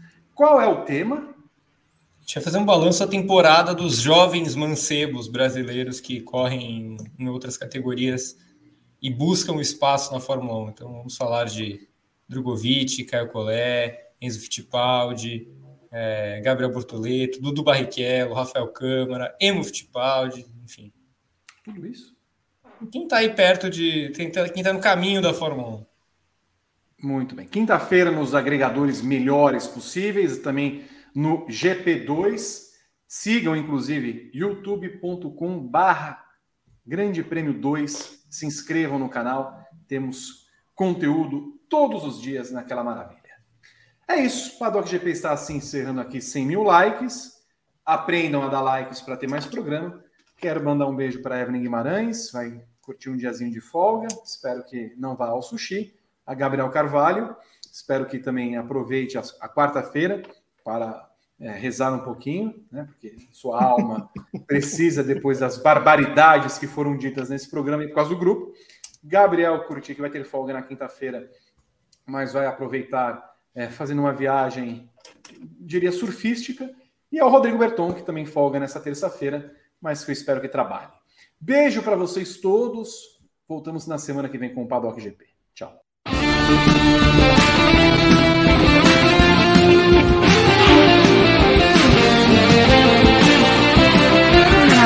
you.